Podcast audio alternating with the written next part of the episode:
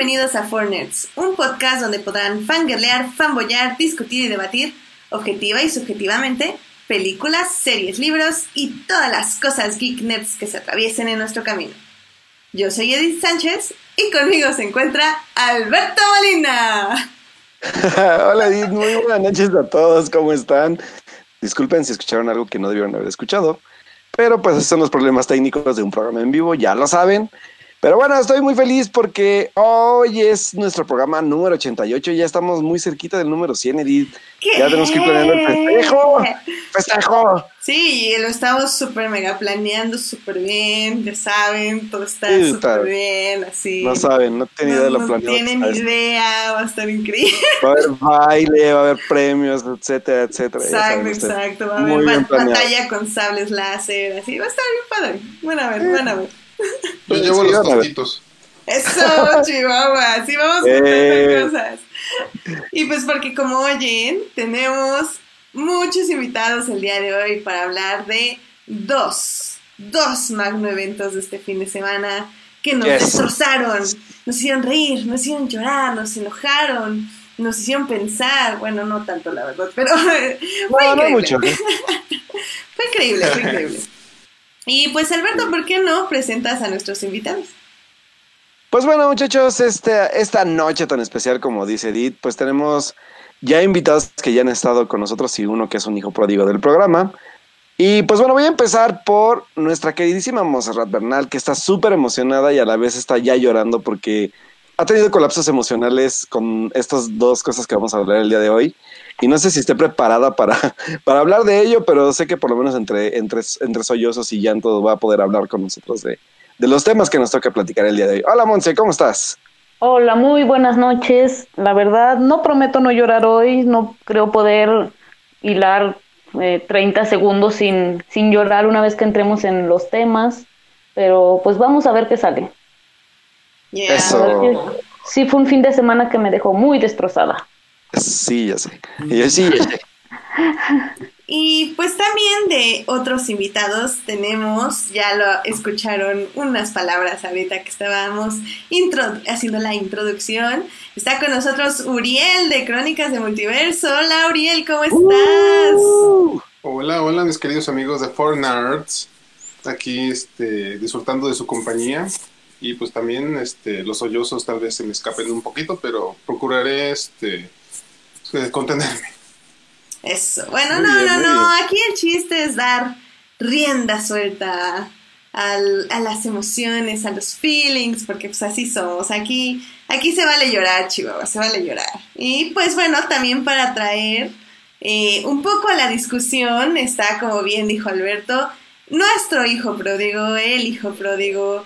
Uno de los dos hijos pródigos. Hijo pródigo Melvin, ¿cómo ha estado usted? ¿Qué cuenta? Hola Edith, muy bien, muy bien, emocionado de regresar, como siempre con cada peli de Marvel, y que hola a todos. Y no soy muy emocionado porque como no es sí, pues entonces no le emociona tanto. Pero, pero bueno. No, es que, ¿sabes qué? Tengo frío porque estoy en la terraza, pero estoy en el trabajo y no puedo hablar de spoilers porque ahí en el trabajo no lo han visto todos, entonces... Ne, ne, Tengo ne, que ne, aquí no se perdonan spoilers después de dos días. Ya, ni modo, se frega. Ya, es válido. ya No, es no, válido, no, don't spoil the game. No, No, don't ¿qué- spoil the endgame. ¿qué, qué clase de ser humano no ha visto la película o la serie? Sí, la verdad ya, ya llega un punto en que ya, si no la has visto ya es tu culpa, sinceramente. Sí, no hay que aclarar, podemos decir spoilers, ¿verdad? Sí, pero dejemos los spoilers para más al ratito. Tal vez claro. les Empieza damos como... primera, segunda. después. Claro, claro, les vamos a dar como las debidas este, advertencias. Pero claro, ya Claro. que llegamos a spoiler, vamos con todo y yo creo que hasta para las dos cosas, porque pues la verdad no tiene chiste que les digamos regresen en media hora, porque la verdad es que ya de ahí, de esa parte del programa en adelante, todo ya va a ser con spoilers.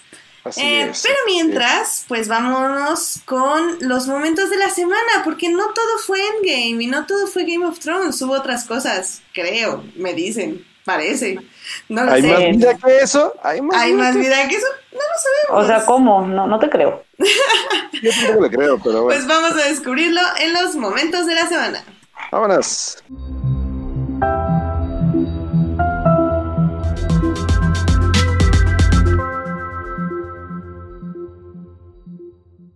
Muy bien. Pues, Monse, ¿cuál fue tu momento de la semana? Pues como yo, para mí esta semana no hubo otra cosa que no fuera Endgame o Game of Thrones. Me quedo con la función de medianoche de Endgame. Eh, la verdad, nunca había ido a una, nunca había ido al cine con toda mi familia, mis primos, mis tíos, mis amigos, hasta mi cuñado. Entonces, para mí esto yo lo decía, es más que una película, es un evento y todo, todo esto fue una aventura, el poder estar con ellos, platicando y después sufriendo la película, llorándola, la verdad. Yo me quedo con todo lo que pasaron esas 24 horas, ¿verdad? Porque fue desde que inició el día así de, no, pues ya quiero que empiece. De, ah, canción nueva de Taylor Swift, video nuevo de Taylor Swift, ¿qué está pasando? Demasiadas emociones. Creo que Alberto sí me entiende en eso. Entonces, yo me quedo Escuchen con... por favor, y bailen con Sí. la canción. Está muy bueno. Porfis. Sí. Porfis. Muy bien. Entonces, Porque Taylor Sí Forever, quedo- gracias. Obi. Sí me quedo con toda esa experiencia de compartirlo, lo que empezó hace 10 años, hace 11 años, como, o sea, nadie se imaginaba la magnitud a la que iban a, a llegar y pues yo me quedo con eso, con la convivencia y todo, todo lo que viví con mi familia. Ay, qué bonito. Excelente. Muy bien. Uriel, ¿cuál fue tu momento de la semana? Mira, estoy muy de acuerdo con Monse.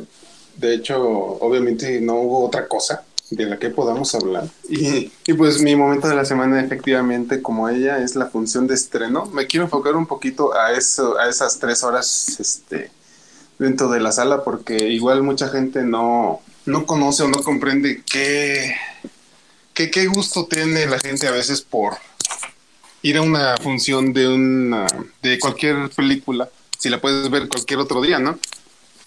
Pero es, es ese feeling que te da el ir a verla, no solo antes que nadie, entre comillas, sino el hecho de que como que compartes tus gustos con gente igual de rara que tú, ¿no? O sea, tú puedes ir al cine, en mi caso, por ejemplo, soy el rarito del grupo, ¿no? o sea, soy el nerd. Y pues obviamente cualquier película entretenida les, les agrada a mis amigos, pero pues, yo soy el loco que se emociona al borde del llanto. Y cuando vas a una función así, pues como que hay gente más afina a tu gusto, ¿no? O sea, solo los locos fans más ah, acérrimos van a esas funciones. A veces cosplayados, a veces en grupos. Entonces es padre porque, bueno, obviamente ahorita no voy a decir spoilers, pero pasando la... Empezando el último tercio de la película empiezan súper poderosas. Y en ciertas escenas específicas, o sea, yo sí literal brinqué de la silla y, y gritaba y, y lo divertido era que cuando ya aterrizaba sobre mis posaderas, me daba cuenta de que todos estaban igual, ¿no? Entonces se siente bonito esa... Que, que el ambiente, ¿no? O sea, como que el ambiente te, te va eh, sumando en tu emoción misma. Yo creo que es, como, es la diferencia entre ir al estadio y verlo en la sala de tu casa un partido, ¿no? Entonces, sí, es, es, es, es una experiencia muy bonita. Y pues yo ya tengo mucho tiempo de, de acudir a estas funciones en, en películas que me llaman la atención. Algunas son una experiencia tan padre como esta. Y otras, pues me decepciona como Iron Man 3, pero bueno, esa película porquería, pues que, que le puedes sacar. ¿Iron Man qué? La, pues esa, la que está hasta el fondo del top de cualquiera. Ay, perdón, ya ves, hasta medio tos de solo hablar de cosa. No, y es que ya, ya te están este, balconeando en el chat, te están diciendo que, que hasta le gritas a la televisión. Pues sí, claro, también hay que gritarle a la televisión, pues también son eventos así. Hay que gritarle a la tele, hay que aplaudirle a la tele. Es más, hasta a la tele hasta con más confianza, porque pues estás ya con Sí. familia y así. Sí, pues es tu conocida, ¿no? Exacto, exacto, ya. Bueno, pues en general, términos generales, ese sería mi momento. La, la función de medianoche. Ah, muy bien, muy bien. Y Melvin, ¿cuál fue tu momento de la semana? Híjoles, pues es que sí, estuvo como muy, o sea, los highlights pues fueron Endgame y Game of Thrones, pero este, pero creo que sin contar esos fue que este, terminé de ver Star Trek Discovery y acabó de hecho la semana pasada, el 19, pero apenas terminé de ver los dos episodios y y pues wow. este, de verdad está, o sea, esos dos últimos episodios de verdad están al nivel de, de cualquier de las últimas películas, ¿no? Sí está como bastante impresionante y no he sido mucho fan de Star Trek, pero esta serie de verdad vale mucho la pena y de repente plantea unas cosas muy locas y lo que se viene pues también parece que va a llevar a la franquicia a, a lugares donde jamás ha ido, entonces va a estar muy buena eso. Ay, excelente, híjole, he estado tan ocupada que no he podido ver ni un episodio. Neta, este fin de semana quiero al menos ver un par porque amo esa serie y que no me haya podido poner al día. Y lo peor que ya se acabó y yo no lo sabía. Me parece como una ignominia total. Entonces, este, ay, qué bueno que me dices que sí te gustó. Porque en sí los primeros, vi creo que los dos primeros episodios y me prometían, pero se veía como una serie más como más seria, como más cargada de información y así. Aún así estaba como súper este, interesada, pero oh my god, ya, ya la quiero ver, ya la quiero ver, ya la quiero ver. Vale la pena. Yes, qué buen, qué buen momento de la semana. El primer invitado que demuestra que hubo algo más que está bien, está bien, está bien. Muy bien, pues Alberto, ¿cuál fue tu momento de la semana? Pues mi momento de la semana fue poder visitar unos murales realizados para promocionar la, la, próxima película de Pokémon en live action que se titulará Detective Pikachu. Eh, pueden encontrar, o no sé si todas, según yo todas las pueden encontrar, solamente Warner hizo un tipo de promoción que duraba hasta el día de ayer, pero los murales pues supongo que van a seguir ahí un ratito, que están ubicados uno en La Condesa y otro creo que en Polanco.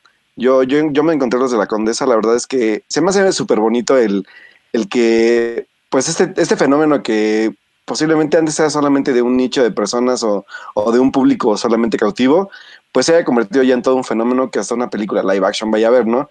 Que de hecho, pues ya estamos a literalmente dos semanas de que se estrene la película. Yo estoy muy emocionado. De hecho, este, los que vayan a ver la película ya pueden comprar sus boletos en preventa y les van a regalar una tarjetita de Trading Card Game o de juego de cartas de Pokémon, especial de la película, por si son super fans de, también como yo de, de esta saga. Y pues la verdad es que pues ahí me tomé mis selfies, le tomé fotos al, mural también. Y están muy bonitos sobre todo porque pues los artistas que pintaron este, estos murales pues le dan un toque mexicano al personaje de Pikachu y con diferentes tipos de colores, rosa mexicano, verdes, este, muy, muy, como muy, muy enaltecidos.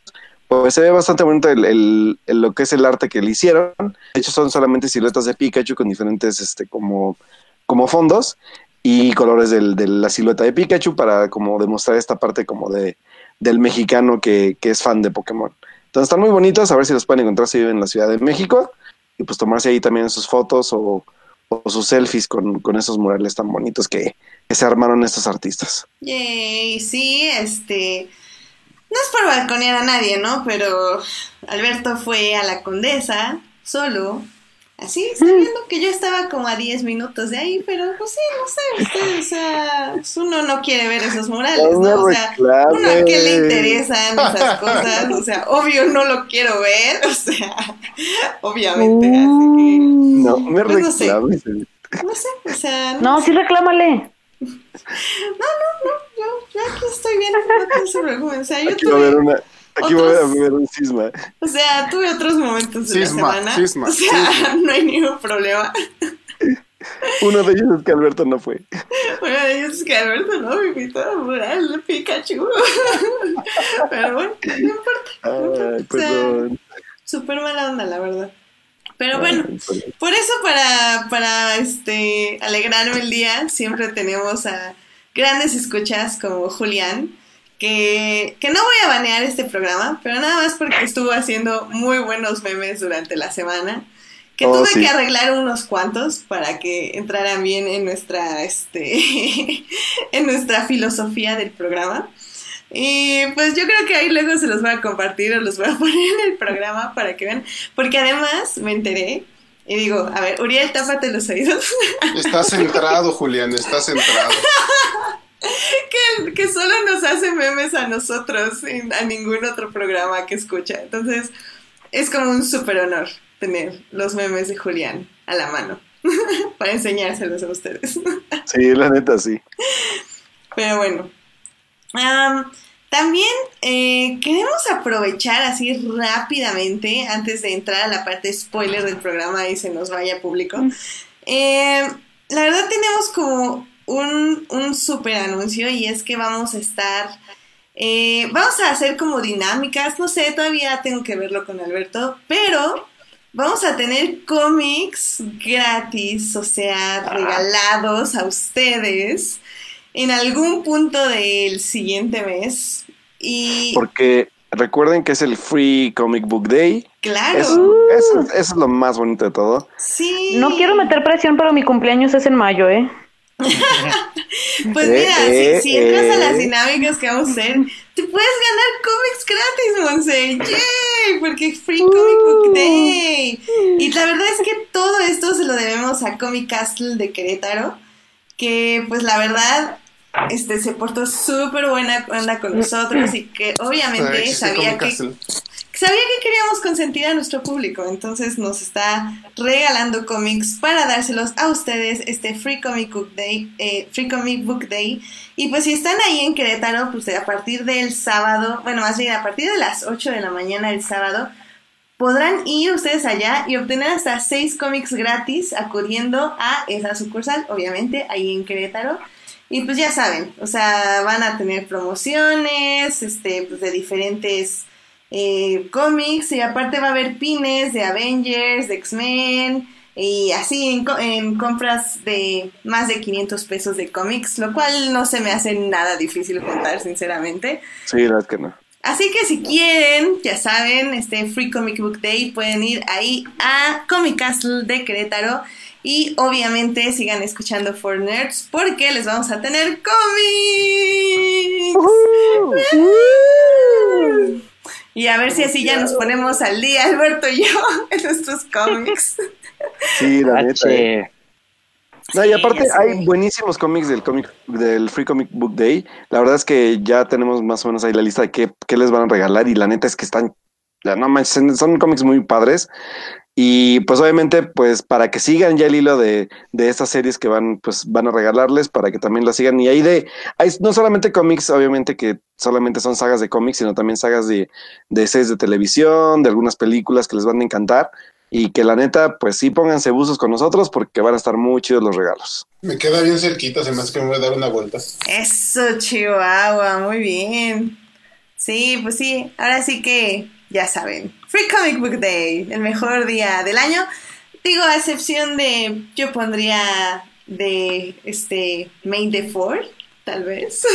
Eh, que por cierto, por cierto, hablando de May the Four Be With You, For Nerds va a tener una sorpresa para ustedes porque vamos a hacer un especial con otro podcast, así que manténganse atentos porque va a estar muy, muy interesante esto. Yay, y ni siquiera sé cómo se va a poner, no sé a quién voy a tener de mi lado, no sé con quién me voy a tener que agarrar a golpes, pero mira, yo ya estoy aquí juntando toda mi, mi bibliografía y mi filmografía, y aquí yo voy a llegar a defender Star Wars, la integridad de Star Wars, la saga, es mi deber y lo haré. Muy bien. So, Te mandaremos todo nuestro apoyo ante las fuerzas del lado oscuro. Gracias, Ariel, gracias, mándenme. Ahora sí obviamente que- yo soy, yo no soy de ese lado oscuro. ¿verdad? No, no, no, No, definitivamente no. no. Yo le voy al que gane. Yo soy más Villamelón al que gane. todo mal, Monse, todo mal. Así que ya saben, vamos a tener cómics, vamos a tener este especial de la cuarta pared que les vamos a estar diciendo dónde se publica y dónde lo pueden escuchar. Así que va a ser, van a ser dos semanas muy movidas. Estén súper, súper atentos. Y sí, no me voy a agarrar a golpes con nadie porque obviamente yo soy parte del lado bueno de la fuerza, es decir, un Jedi. además no se puede, están en diferentes locaciones. La- La fuerza es poderosa y está en todos lados, Uriel. Todo puede pasar. fantasmales. todo puede pasar, todo puede pasar. En fin, No la retes. No me retes. No la retes. En fin, pues miren, yo creo Reto, que reto. con esto podemos ya irnos al evento del mes. Así que, bueno, sí, del mes, ¿por qué no? Así que vámonos con el estreno de la semana. ¡Vámonos! películas, Cine. cartelera comercial en Fortnite. Llegó el momento. El momento que esperábamos, o bueno, que no sabíamos que esperábamos, pero que hemos obtenido después de 21. ¿cuán- No, 21 años. ¿Cuánto fue? 21, peli 21 películas. Sí, que 21 años, cálmate, Edith. y casi 11 años. Sí, sí, sí, perdón, 21 películas y casi 11 años de formar un universo. En específico, una saga. Y esta saga se llama La Saga del Infinito. Y esta llegó a su fin, o bueno, no a su fin, fin, fin, pero a cierto fin. Eh, este viernes, jueves, viernes, sábado, domingo, con Avengers Endgame. Y pues bueno, así rápidamente no queremos spoilers estos dos minutos del programa. Así que díganos, chicos, ¿vale la pena ver Avengers Endgame? Totalmente. Yes, yes. Las veces que sea necesario. Oui, oui en francés. Absolutamente. Yo llevo dos y no puedo esperar a, a que hacer la tercera. Yo también llevo dos y mañana voy por la tercera. Entonces, las veces que las vean se les van a hacer pocas. Wow, muy bien, muy bien. Me gusta, me gusta. La verdad es que no quiero decir más de sin spoilers porque creo que sí, estoy de acuerdo, es algo que se tiene que ver. Eh, um, sobre todo si han sido seguidores de Marvel, yo creo que si, si han sido seguidores ya la vieron. Y si no lo son y pues les llama como la atención, eh, creo que vale la pena, véanla. O sea, súbanse al tren y pues disfruten los memes y todo, porque la verdad al final del día creo que ya estamos también disfrutando un evento, un suceso social eh, que también es muy divertido de vivir y que las siguientes generaciones de cine no, no lo van a vivir así, lo van a vivir de otra forma. Entonces, pues sí, súbanse al tren y, y vénganse con nosotros. Cuidado porque se pueden marear. Se pueden manejar. Oh, Hay sí. muchos colores también, así que cuidado. cuidado. Muy bien, pues aquí está nuestra advertencia. A partir de este momento va a haber muchos spoilers, así que Joyce, saludos a nuestra querida Joyce, porque en este momento nos va a dejar, porque ella no lo ha visto, entonces... Uh, qué decepción. Todos los que no hayan visto Avengers Endgame y los que no hayan visto Game of Thrones, yo creo que pueden irse retirando y regresen. Regresen cuando nuestro eh, podcast ya esté en iTunes, en Spotify o en Hearties para que se pongan al día. O podríamos hacer de esas, este, de, de versiones que protegen al, al testigo em, de, de- de algún crimen cometido. Podemos cambiar nombre. Mm, No, mm, creo que no vale Yo no la lo voy a-. No, no, ya váyensela a ver, o sea, realmente no. Ahora, Oye, pasa? ¡Oh, güey! ¡Ay, ¿A dónde? ¿A dónde los estás mandando? No se crean, ¡Al muchachos. cine! Oye. ¡Híjole, más no, me espanté, oigan. ¿Puedes hablar así? ¡Al cine! Aún hay juguetes preescolares. Váyanse a ver la película, muchachos. Vayan a ver la película, por favor, y luego regresen al podcast. Sí, que, que, que, híjole, qué ¡Qué preocupación. qué mente! qué Creo, mente. creo que vamos a tener que banear a Edith. Sí, oye, sí, ¿qué pasó con esa? Ahora sí que diría el Capitán América, language. Language. Language. Bueno, digo, ya, ya dijo ese hijo de perro en la película, ¿verdad? Ay, fue tan sexy. Ay, ya sé. En fin, muy bien. ¿Por dónde quieren empezar? ¿Por dónde quieren empezar a analizar esta película? Pues Em, escena por escena, ¿no? Escena por escena, cuadro por cuadro, por favor. Sí, por lágrima favor. por lágrima. Ay, no, no, ya estoy llorando. ok, ¿cuál fue el momento que más les impactó? Ah, Ay, el momento en el que esa frase que no se dijo en todo el, los 10 más de 10 años de películas, que por fin lo dice el Capitán América como debe ser. Uf, El de, uy, no sé, te juro que en ese momento mis lágrimas corrían. sí. Y es que, o sea, eso de, a ver, es que bueno, la escena la construyeron de una forma, hijos de su madre. O sea, Y yo sé que es un cliché muy gastado incluso, ¿no? O sea, está todo perdido, los héroes están arrinconados y en el momento más preciso llegan las, la caballería a salvarlos. Y como lo van construyendo poquito a poquito, primero el, a Falcon hablándole a, a Steve y luego ya diciendo también su frase característica. On your left. Ah, on your left, sí, cierto. Y luego, luego empiezas a ver los aritos mágicos de Doctor Strange y dices, ¡ah!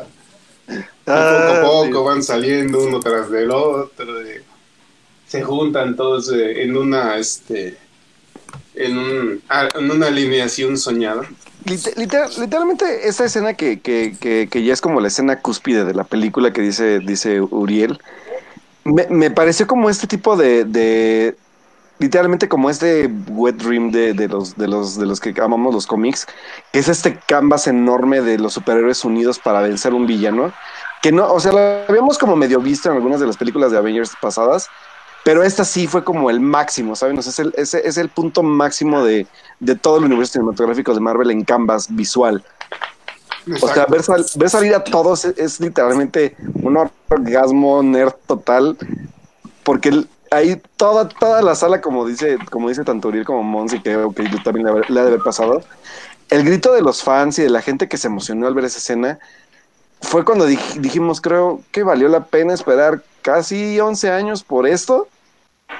Y que hasta lágrima de felicidad yo creo que se me salió a mí porque fue como de, "Ah, no manches. Sí, fue muy, muy bonito. Sí, sí, yo estoy de acuerdo con eso. O sea, todo ese, toda esa secuencia de, de toda esa batalla fue emoción tras emoción, como dice Uriel, desde que empieza On Your Left. Es así, o sea, y aparece Pantera Negra. Es así como la gente empie- empezó a aplaudir y luego llegó otro y luego otro y luego otro. No sabías ni no sabías qué estaba pasando. Y cuando dice esa frase fue así como de wow, me, o sea, me- ahora sí que me dejé ir como gorda en tobogán y me les entregué por completo, ¿verdad? Todas mis emociones y todo. O sea, para mí esa película era ir a entregarte, o sea, no, no ir a encontrarle pedos, no ir a eh, criticar, porque sabemos que ninguna película es perfecta, entonces pues ve a disfrutar, ¿no? Claro. Sí, Creo literal que- ya era tómame Luismi. Creo que el nergasmo más fuerte que escuché en el cine fue cuando eh, cuando el Capitán América levanta el martillo de Thor también. Totalmente. Creo- o sea, creo que el chavo de que estaba como tres filas Yo arriba de mí ahí- estaba muriendo. O sea, fue así como que pues, mira, Tuve amigo. mi, mi Es reacción que- ni siquiera es apta para menores de edad, no, no puedo decirles. Y es No, que no. al, al menos en mi caso ya se me había olvidado que eso pasaba o que podía pasar. Ya ves que Sí. nos lo habían teseado en este Age of Ultron. En Age of Ultron. Y, y a mí ya ni se me había ocurrido. Y bueno, ya sabes, hay gente que les das una pista y ya se descifran toda la trama, ¿no? O sea, obviamente hubo que quien vio a Mjolnir y le decía, ah, lo va a levantar Capitán América. Pero a mí ni por aquí se me cruzó hasta que de repente vi que se empezó a levantar solo yo daba literal fue Pero bueno, no sé ustedes, porque a mí me tocó de alguien que ya había visto un, el spoiler, ¿no? Porque sabemos que se filtraron varias cosas, pero dice que aún así, aunque ya sabía lo que pasaba, o sea, el verlo ya en pantalla grande fue una emoción increíble. ¡Ah, qué emoción! No, y la verdad es que el grito, el grito generalizado de la sala es, es lo que más te ponía la piel de gallina, ¿sabes? Como de, "Ah, Sí. no manches". De hecho, yo hice algo que no se debe de hacer, no lo hagan en casa, niños. La segunda vez que la fui a ver, eh, grabé la reacción de la gente en ese momento, o sea, y tú dices, no sé, ¿qué pasó? ¿México ganó el mundial o qué? Sí, no. Ojalá alguna vez ganemos el mundial. ¿El canotaje o cuál? Ay, el que pobre, sea ya, o sea, por favor. pobre ingenua. Ah, Oye, mira, la verdad es que eh, creo que no, no me ha tocado vivirlo así en el cine, como ustedes tal vez si hubiera ido a medianoche me hubiera pasado, pero eh, creo que en el momento donde más euforia he sentido de gente ha sido, sí, en un partido de fútbol, en el Zócalo, creo que fue cuando ganamos contra Francia, como hace dos, dos mundiales o tres. Fue en el 2010. 2010. No manches, 2010. esa vez sí sentías la energía de la gente increíble y creo que Sí. un poco de ustedes lo vivieron, lo vivieron así, ¿no? Sí, creo que lo puedes comparar muy bien con algo así parecido, porque es el colectivo de toda la alegría. De... de la emoción desbordada en un momento específico. Sí, creo que para mí eh, un poco tal vez ese sentimiento llegó cuando cuando justamente están ya todos luchando y, y los la nave que les estaba disparando alza los cañones y nada, es como que Ah. infinito y así como, Ya sí, que- ya, ya por el amor de Dios. no, así que como, sí, como que hasta quise competirle al, al chavo de, de las filas de arriba y así como, sí. Y como que siento que nadie lo captó hasta que la vieron en pantalla y yo así, ¡ah! ¡Bola de Sí, lentos! Sí, no manches, era como... Sí, no era como obvio. Yo, yo le preguntaba a Edith particularmente de un momento que mucha gente horrible se está quejando porque, pues, porque son unos monstruos, ya sabes. La gente quejándose de algo no te creo, perdón.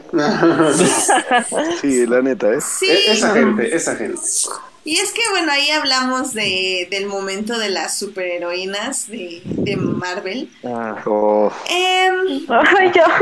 yo tengo como sentimientos encontrados, tengo, tengo que admitirlo. yo Porque- también tengo algunos, pero a ver, empieza tú, porque yo quiero hablar de algo en específico. Sí, o sea, a mí en general el mensaje me gusta, que es como vamos ya a despedir a nuestros dos protagonistas hombres heterosexuales blancos, que lo hicieron muy bien y no, no es ningún insulto de nada, nada más es lo que es, porque es así. Este, y, miren, o sea, ellos dos no pudieron derrotar a Thanos hasta que llega todo nuestro panel de superhéroes que vienen de la siguiente etapa, que es Black Panther, bla, bla, bla, bla. Y obviamente tienen este momento donde toda la película solo tuvimos a una, una mujer en toda la película. Está siendo Black Widow, lo cual igual no está mal, pero yo nada más veía a una mujer porque Captain Marvel se fue a salvar otros mundos y fue así como, pues chido, ya no la volvimos a ver. Realmente había dos- digas que es muy carismática tampoco. Pues sí, Ey, no. ey, ey.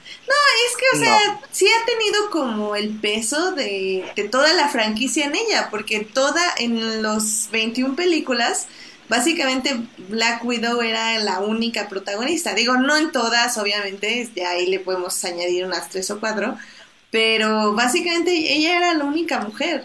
eh, que Claro. tenía un papel fuerte entre comillas ya luego este a esta Gwyneth Paltrow ya la trataron de hacer como un poquito más importante dándole un traje etc y así no fueron baby steps baby steps de 10 años o sea pero ok baby steps no y entonces el momento en que todas las mujeres se unen sí forzosamente comillas comillas y que dicen nosotros lo tenemos y atacan, sí es un momento muy hermoso porque es como decir, no manches, toda la mugre película tuvimos una protagonista mujer y que lleguen todas Y estas que de hecho se muere. Ah, y, y se muere, que es lo más No, ya. Y que, que te digan, pero miren, tenemos toda esta bandeja para darles los próximos años. Para mí fue una promesa. Y es una promesa que si no me cumplen, voy a sufrir mucho porque, o sea, como que en ese momento, yo, yo vi la, la película con toda mi familia, de hecho ocupábamos una fila, éramos como 15. Y este, y o sea, y, y no estaba junto a mis primas pequeñas, pero estaban cerca. Y fue así como, sí, o sea, este es el futuro que yo quiero que ellas vean. A pesar de que toda la película fue protagonizada por hombres que lo entiendo y sé por qué, pero yo quiero que este momento sea para ellas todo lo que sigue. O sea, lo que sigue puedan elegir ver una película de una superheroína y tener la misma elección para película de superhéroe, no sea una película de superheroína cada dos años en comparación a cinco que salen en esos dos años. Yo quiero que, que tengan una y una y una y una para que tengan como esa representación, porque como lo hemos dicho en este programa, Representation Matters. Y, y ese momento me pareció muy hermoso, pero lo tomo de quien viene. o sea, es como cuando decimos de que el comercial de Nike me gustó. Sí, el, Nike- el comercial de Nike me encantó, pero entiendo que viene de una corporación malévola que maltrata y esclaviza gente. Entonces, entiendo que este momento me lo dieron y me encantó, pero necesitamos ver los resultados. Necesito ver que esta promesa se cumpla y estoy como un poco escéptica acerca de ella. Pero ojalá. Veo el vaso medio lleno. Y que yo, yo también voy a hacer algo muy claro porque la verdad es que yo, yo, yo creo, creo que tal vez ya cuando lo ya analicé un poco más, creo que es el personaje más antipático de toda la, de toda la película y que yo esperaba que fuera un tratamiento muy diferente fue el de, el de Capitana Marvel. Y, y hay algo que, que hubo un error muy, muy, muy catastrófico en ese personaje porque Marvel le dio tanto poder al personaje de Capitana Marvel que se convierte solamente en, la, en, en la, en, la, en el factor necesario para salvar la situación cuando, cuando se requiere, pero no hay una evolución del personaje o una importancia tal cual. Y la verdad es que sus apariciones, además de que es un personaje que sí es un poco soberbio en lo que podríamos decir, porque ese mismo poderío que tiene la hace decirse más sobre los demás, que no me gusta la verdad ese, ese, ese aspecto del personaje.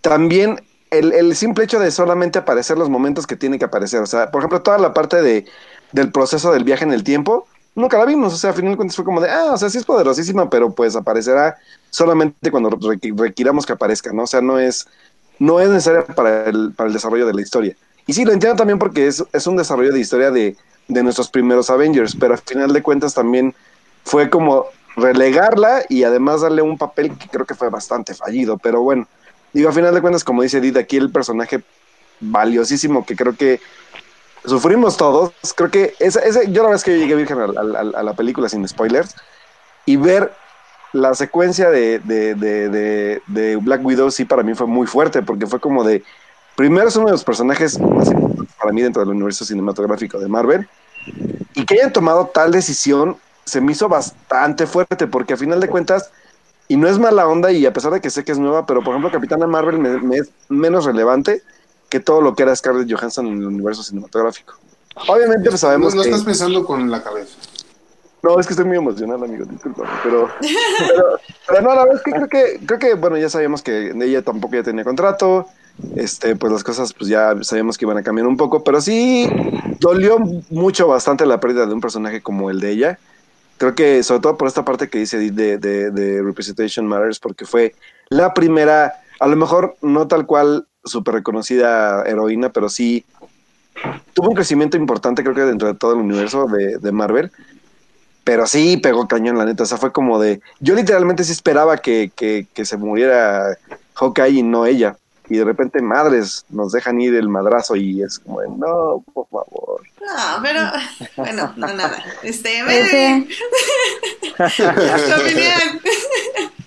Este, ok, mi opinión de esto, eh, sí, también Capitana Marvel me quedó como mucho, pues, o sea, en parte a deber porque fue así como el highlight de Infinity War, de va a aparecer, de va a ser su peli, ¿no? Entonces la plantean como protagonista y pues sí, aquí quedó como muy, muy en muy segundo plano y este, eh, creo que tiene mucho que ver con que todavía no saben a dónde van a llevar a Captain Marvel, entonces pues yo creo las películas, las siguientes películas sucederán como en este intermedio entre la entre su primera peli Infinity, entonces como que no quieren ni comprometerse con nada, o sea, eso así yo lo siento.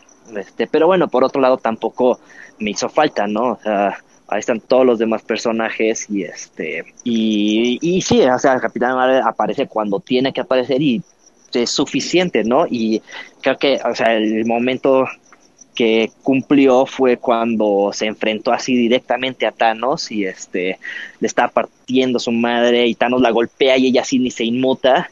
Pero bueno, estuvo súper bien resuelto cuando de repente Thanos agarra la gema y ¡pum! La, la golpea, ¿no? Y así ya, bye Captain Marvel, ¿no? O sea, Ese la sacaron del juego muy bien, ¿no? O sea, Claro. o sea, entró con todo y la sacó así para decirle, no, no es su momento, ¿no? Eso me pareció como muy Eso bueno. que comentó, perdón, no me acuerdo si fue Edith Monse. El problema con Capitán Marvel es que es demasiado poderosa, entonces tienen que limitarla en tiempo de, de- de aparición, porque si estuviera al principio, pues ella resuelve todo. Sí, claro. Y, y es el problema, ¿no? A final de cuentas, más bien qué va a hacer Marvel o, o cuáles van a ser sus próximos villanos para que puedan hacerle frente, porque a final de cuentas aquí todo lo que solucionabas lo solucionaba de forma fácil. Sí, bueno, eh, eh, hay montones de personajes cósmicos en Marvel que Tiene le la pueden dar de eliminarla batallas. así en un chasquido, ¿no? Pero, pues, eh, tienen que jugar creativamente con eso, que creo que ya se ganaron nuestro beneficio de la duda. Esperemos que sus películas sean muy bien logradas. No estoy seguro si su película que siga va a ser eh, después de este Endgame o entre Endgame y Infinity War o, o más bien antes de Infinity War. Según yo, bueno, la que sigue es Spider-Man. Eh, Ajá. y según yo, esa es antes de todo esto. No, según No. yo es después. Sí, ya va a ser después. ¿Ya es ajá. después? Sí. De hecho, se han puesto a pensar que para que esa película funcione quiere decir que todos sus amigos se murieron en el chasquido, ¿sí no? Sí, no, más bien que, el, que pensaron que él estaba muerto. no digo, o sea, la única forma de que estén de la misma edad es que ellos también estaban muertos. Ah, De hecho, de hecho, sí es cierto. Sí, es cierto, no lo había pensado. De hecho, Y es que hablemos de otra cosa. Hablemos de los saltos en el tiempo, los viajes en el tiempo. Yo, yo le confesaba a Auriel eh, que yo sí tuve como mucho problema con eso porque, digo, tal vez es porque ya estoy acostumbrada a otras reglas, ¿no? Y a reglas que se manejan tanto en Doctor Who como en otras películas, justo como lo demostraron los protagonistas de, de Endgame, que decían, no, pero Terminator y viajar al futuro y bla, bla. Entonces en el momento, sinceramente, tenía muy apagado el cerebro para disfrutar bien la película y no me puse a pensar mucho en ello. Hasta que salí fue como, a ver, ¿cómo estuvo eso de- del viaje en el tiempo? Y, y si bien ya tanto nuestros amigos de Crónicas ya pusieron como una explicación y también en el canal que sigo de New Rockstars pusieron otra explicación en video por si la quieren ver es muy cortita, son como seis minutos. Ya me quedó como mucho más claro la forma en que utilizan esas eh, líneas del tiempo y también la forma en que de estas líneas de tiempo van a salir las nuevas series, sobre todo en lo que se refiere a la, a la de Loki, lo cual me interesa mucho. Pero no sé si a ustedes se les complicó o si la puedan explicar para nuestro público cómo se cómo fue esto de los saltos en el tiempo. Perdón, me callé un poquito, están hablando de los viajes en el tiempo. Sí, efectivamente, de, estaba preguntándoles si ustedes los entendieron, no sé si, si, si les dificultó la película o... a mí sí al Está final, y creo que es lo mismo con, que me pasó contigo. O sea, o sea, es como sigues ya varias reglas que no sabes cuáles aplican aquí y cuáles no. Sí, Yo, yo lo que le dije a Did es, oh, o sea, se nota que no saben de Dragon Ball, si no ya esto se- sería bien papita. Es que, eh, mira, a mí la verdad es que en línea temporal no me pareció compleja, pero sí hay como, como cosas que cuestionar sobre el qué pasó después y el antes de- del viaje, ¿no?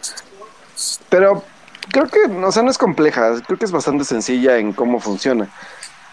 Y de hecho esto le funciona bastante bien a la película para los momentos, sobre todo del segundo acto, pero ah, no sé si, si, si vaya, como dices tú, a final de cuentas, tener consecuencias en otras cosas, o sea, cómo va a pasar lo de Black Widow, porque, o de qué va a tratar la película, este aspectos de las series como lo de lo de Bucky y lo de Falcon, o sea, cosas que pues sí como que nos causan curiosidad en qué van a, van a desarrollarse, ¿no? Yo estoy seguro que la de Falcon y lo, eh, perdón, Bucky que anunciaron tiene un título mentiroso y en realidad va a ser Capitán América y Winter Soldier. sí, Ah, porque esa es otra promesa que hicieron, ¿no? Creo que, digo, ya lo discutí hace ratito, pero creo que la película, aparte de, de presentar el All Female Characters Moment, eh, también tiene sus promesas de que Falcon va a ser Capitán América, eh, la hija de Tony Stark también puede ser una potencial Iron Man. Eh, o sea, hay como muchos momentos donde también la, la siguiente generación va a tomar el manto de, de, de los predecesores y eso me pareció como muy interesante. Pero bueno, Los Young Avengers. Ajá, Young Avengers. Pero regresando a los viajes en el tiempo, digo, si no sé si al- alguien de nuestro público tuvo como la duda, pero por lo que entiendo es básicamente esto, o sea, nosotros estamos como muy acostumbrados a que, por ejemplo, como en viaje, este, Volver al futuro. Volver al futuro, sí, perdón, volver al futuro. Em, si algo cambia en el pasado, afecta al futuro. Pero la forma en que lo manejan Avengers es que cualquier cosa que pase en el pasado ya no afecta el futuro, o bueno, el presente, porque el presente ya está escrito en esa línea temporal. Lo que sucede es que si cambias algo del pasado, se crea una nueva brecha, otra, otra línea temporal, afectando nada más ese momento hacia otro lugar. Entonces, a ti no te afecta en tu línea temporal, pero sí afecta, más bien sí crea otra línea temporal. Entonces, en la hora de que ellos, bueno, que Capitán América regresó las gemas, se supone que ya eh, esa línea temporal que se creó sin las gemas eh, regresa a ser la línea temporal eh, de, pues, del presente, se podría decir, la del 2024. Ahora, en el caso, por ejemplo, de Loki, que se escapa con el Tesseract, ya existe esa, es una línea temporal que ya no pudieron regresar a su estado normal, porque en esa línea temporal Loki se escapa con el Tesseract y no sabemos exactamente qué pasa, que eso es lo interesante porque de ahí puede venir la nueva serie de Disney de Loki. Ahora, a mí lo único que me queda duda, y no sé si ustedes me lo puedan aclarar, es exactamente cómo funciona lo de Capitán América.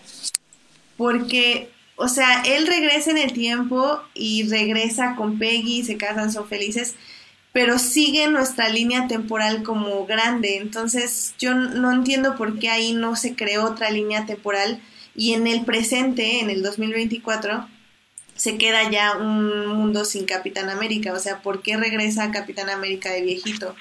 No sé si Yo creo que ahí hay que hacer viscos para que medio encerrar los ojos porque la única forma en que eso puede justificarse es que el Capitán América literalmente se esforzó todo lo posible para no alterar la línea temporal.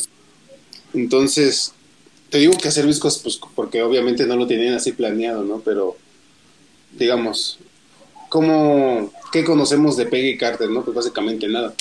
Entonces, puede ser. Eso me tiene a mí muy como preocupada porque o sea, si supiéramos que Peggy Carter después de conocer a Steve Rogers renuncia a su trabajo y se vuelve una ermitaña, pues sí, no, no afecta porque se vuelve, el, este Steve Rogers se vuelve ermitaño con ella y ya. Pero sabemos, no solo por la serie, que es increíble, sino también lo sabemos por Ant-Man and the Wasp, no, Ant-Man, perdón, que Peggy Carter siguió trabajando para Shield o para lo que sea que estuviera trabajando y que sí hacía como una influencia en el mundo, o sea, sí tenía, sí dejó como su huella. Entonces, ¿qué hizo Steve? O sea, le dijo como, o sea, aquí yo me quedo en la casa y tú ve a salvar el mundo, o sea, sí, básicamente. Lo cual está bien, no digo que esté mal, pero, pero sí está como medio raro. Sí, te digo, o sea, no, no estaba planeado así en principio, es de que van a tener que forzar muchas cosas para que cuadre. Por ejemplo, van a decirte que bueno, la persona con la que se casó, ese soldado misterioso era él. O por ejemplo, ¿cómo vas a escuadrar de que Peggy estuvo en la habitación moribunda al lado de Steve joven y, entonces el otro Steve viejito estaba aparte, la dejó ahí, o sea...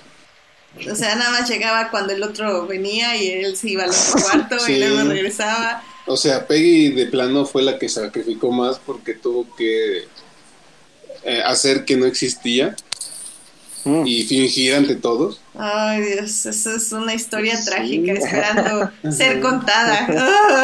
la, verdad es que, eh, algo que sí debo decir es que creo que sí hay algo que no me gustó de la película exactamente fue el final.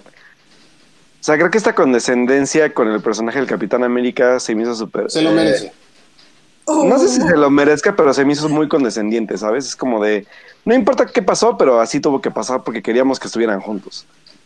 Sí, Fue como de... pero tú, ¿por qué dices que se lo merece, Uriel? Sí, yo también entiendo, porque, o sea, bueno, igual se lo merece porque es el capitán, pero no sé, fue como súper condescendiente, como de, sí, tenía que estar juntos, ya, tomen, tomen a su pareja perfecta y se acabó. Sí, ajá. ¿Cuál es lo malo ahí? ah, ya, ya, ya, ya, Es que, es que yo, yo entendí un se lo merece por. Ah, decir, oye, oye, calma. Digo, se, se merece ser feliz. Ah, ok, sí. Ah. Ahora hay otra opción que he visto que circula y que pues es más fácil de explicar. Nunca te dicen que se casa con ella. Ah, ¿Lenguaje cinematográfico, amigo? Sí, el lenguaje cinematográfico cuando, le, es- cuando agarra el dedo, fácil- es, es más fácil que, que cuadre si dices que, bueno, se fue, se dio su baile con ella y se fue a vivir una vida secreta por otro lado. Ay, ojo porque, le, ojo porque acuérdate que le enseña la mano y tiene un anillo de casado. Sí, sí, cierto. Por eso no te Y dice ahí con quién se corte casó. a ella. Lenguaje Sí, cinematográfico. Sí, sí, sí, ya sé, es algo bien rebuscado, pero es otra, es otra opción. Eh, Ay. a lo mejor convirtió una gema del infinito en anillo, no lo sabemos. A ver, y a ustedes, ¿realmente hubo algo que no se esperaban de esta película? Pues o sea, mira, algo que yo realmente, los realmente- sorprendió. Yo realmente creí que el que se iba a morir era el capitán y que Tony iba a sobrevivir. Mira, yo pensaba era que se moría Capitán América y o Tony. Yo lo que me sorprendió mucho fue lo de la muerte de Natasha, porque o sea, yo mataba antes a Thor, al mismo Clint, a quien sea menos a ella, era así como que ah, mira, ella es la que los mantiene unidos, es la única que se apura por ellos y de repente toma. Sí. Realmente yo no. Que bueno, en, el, en el momento que dijeron ella, ¿eh? a dónde iban y todo, yo dije, ya, valió. Y dije que iba, bueno, yo lo pensé, Sí, luego luego que iba a morir ella, porque obviamente el otro Hawkeye tiene familia y etc. Entonces, obviamente Eh. iba a morir. Y, y además Sí. el otro tiene todavía una serie, entonces. Ah, sí, sí, sí. Sí, porque Black Widow es precuela. Ajá, exacto. ¿Quién sabe, eh? Ojo. No, ya, no. No, Eh, tengo fe. yo también, déjenme. No, está, está bien, ¿no? Es, es, es mi deber, fue, ¿no? de- no- ya está ella en una realidad alternativa donde hay muchas Scarlett Johansson y ya, ahí va a vivir. Oscar, ¿eh? Oigan, pero yo sí tengo una duda así, este, que creo que podría, o sea, Steve regresó todas las gemas para que el curso del tiempo este, La gema del alma. se restablece. Exacto, o sea, regresa la Sí. gema del alma y qué onda. ¿Y qué ¿Le pasa con a- Natasha? Ajá, ¿se la No, regresa? pues ya. No, ¿qué fe? No, la regresa En, en pierde. el video de New Rockstars ponían como si hay, ¿cómo se dice? Refunds. Así de, te regreso la gema, me regresas mi alma. Oye, pues, Deberían. Decían, decían que es un alma por un alma. Respondió con Steve Rogers. Que se la catafixie. Ahí está, ahí está, se casó con Natasha. Ajá, se casaron y ajá.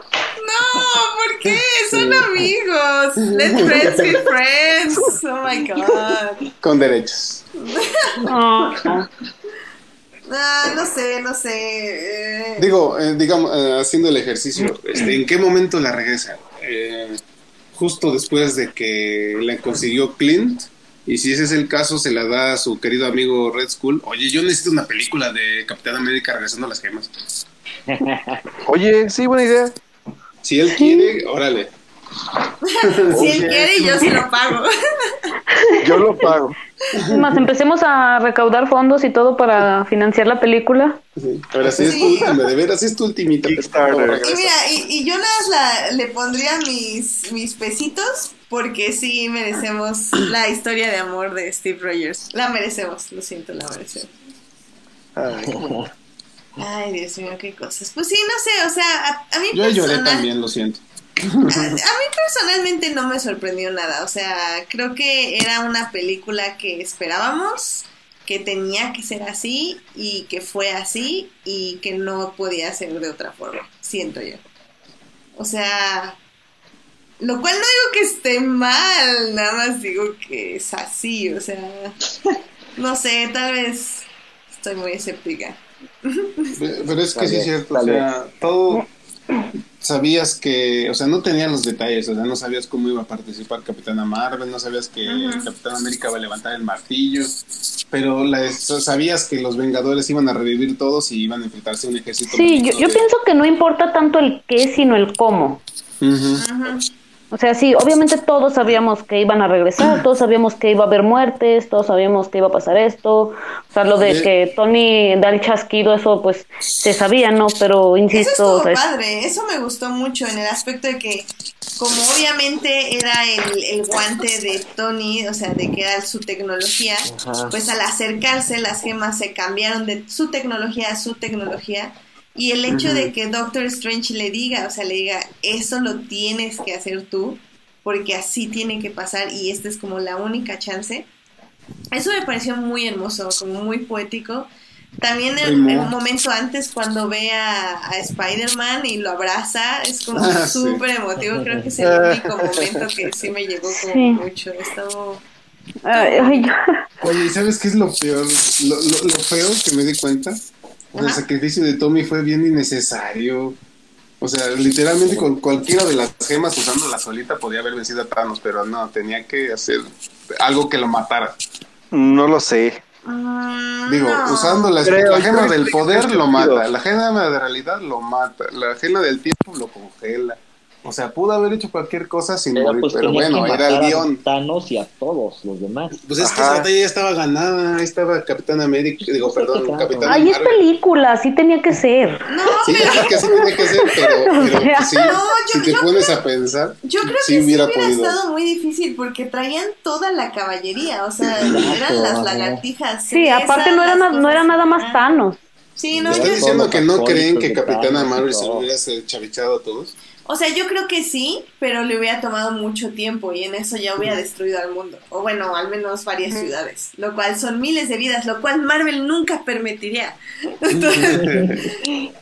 Entonces sí, yo Pues, creo que una más nada era como lo más rápido, o sea, usar las gemas, destruir a Thanos y a todos, todo, todo, todo, todo, todo, todo su ejército. Fíjate, lo que sí me sorprendió un poquitito, pues digo, porque no sabía cómo iba a ser, era, ok, Thanos...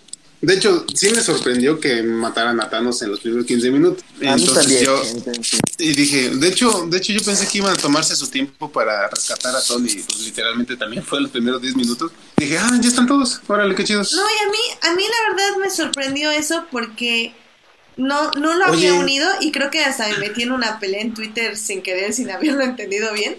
Y la escena final de Captain Marvel sí es Sí. parte de Infinity. Yo creí que había sido como una escena eliminada, pero realmente ella Yo llega a la. Tierra, le dicen, oye, Tony Stark, quién sabe dónde está, velo a buscar.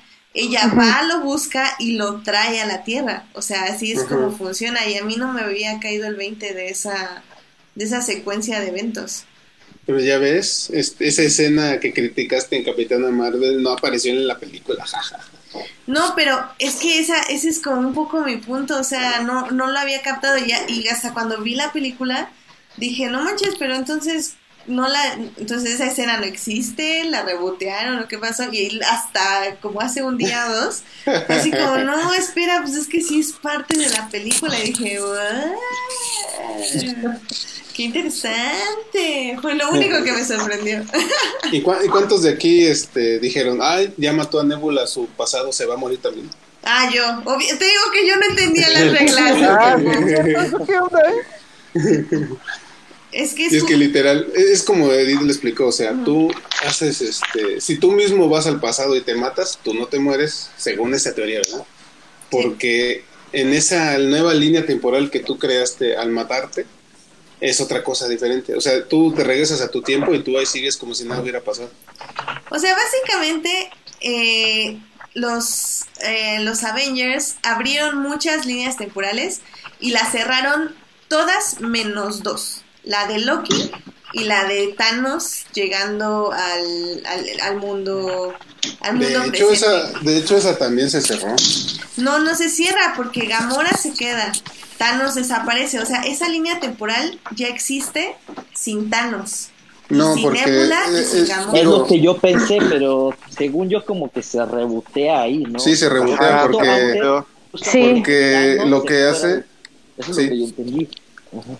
Sí, o sea, el, el papel de Steve es regresarla, basic- literalmente ha de haber sido, llegó con, con la gema del poder y se la da a Star-Lord y ya, todo sigue normal. Antes de Ajá. que ocurriera lo de que Thanos se entera de Nebula. Entonces, literalmente la función de Steve es que se la regrese justo en el momento para que nada cambie. O sea, según yo se crearon como dos Thanos ahí. Sí. Un Thanos que sí fue al futuro y otro Thanos que en realidad siempre se quedó ahí. Como las- Ah. Y que ya no hizo nada. Crearon Y la Gamora que se quedó aquí es algo así como una Gamora del anomalía. pasado. Sí, Ajá. Es como una anomalía que se quedó en esa otra realidad. Y por eso, bueno, yo pienso, no sé, quiero eh, ya empezar con algunas teorías que en Asgardianos de la Galaxia 3 este, van a estar buscando a Gamora, ¿no? Por lo que vemos Sí. de Quill que la está Sí, sí, yo La está rastreando. Oye, pero bueno, a mí me quedó esa duda. Entonces ya vamos a ver a Thor con los guardianes, ya van a ser los guardianos de la galaxia. Pues yo creo que sí. Chris, De Chris hecho, él, firmó para otra peli.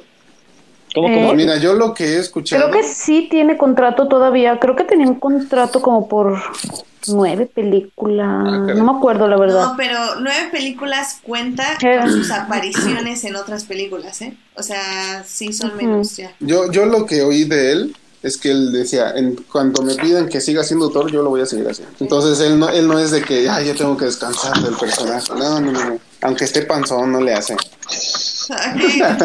Qué extraño. Ahora Y sí. mu- Muchos se quejaron del desarrollo de Thor. ¿A ustedes qué les pareció? Ah, tú. A mí, a mí sí me gustó porque eso es de verdad la depresión, o sea, él está deprimido, está mal consigo mismo, se siente culpable, entonces como que su solución al ya no tener amigos, ya no tener a nadie, es como un autoexilio, ¿no? Y empezar a tomar y todo. Y de hecho fue una autodestrucción, ¿no? Sí, o sea, él era lo que ya no quería saber nada de, pues de nada. De hecho, eso me gustó, como tú dices, porque se ve cómo les caló a todos en cinco años, ¿no? O sea, la pobre viuda negra está queriendo encontrar a, Ay, por favor, ya no. a encontrar a, a, a este A Clint. Ronin, que Sí. se volvió un psicópata asesino de asesinos. Por eso él merecía morir. No, que mira, bueno, a mí me gustó mucho eso de, de Natasha, porque, o sea, como, como ella lo dice, antes no tenía nada y ahora lo tenía todo con ellos, ellos eran su única familia. Ella lo dice en la película, ni siquiera sabía el nombre de su papá. Entonces, ellos eran lo único que tenía y esos cinco años ella fue la única que estuvo pues al pendiente de todos, ¿no? Veíamos que hablaba con Okoye, con Rocket, con Capitana Marvel, con Oye, qué padre que Okoye fue la, pues que la generala del planeta, ¿no? Casi, casi. Oye, sí. Sí, Sí, pues sí. De hecho, yo les iba a comentar un, un fenómeno así que, que me ha pasado aquí, no sé si sea es- específico en, en mi ciudad. Hay una escena, por ejemplo, en Infinity War, hay una escena donde, así chida, ¿no? Donde está esta Scarlet Witch peleando con una de las monstruas feas y, y llega Black Widow y le dice, este... No está sola. No está sola. Oye, Y- no, y- esa escena otro- es... y del otro lado sale Okoye. Y te juro que el, el momento en que aparece Black Widow, todos, ajá, pero cuando sale Okoye, todos, ¡eh! Y aquí, y aquí fue igual.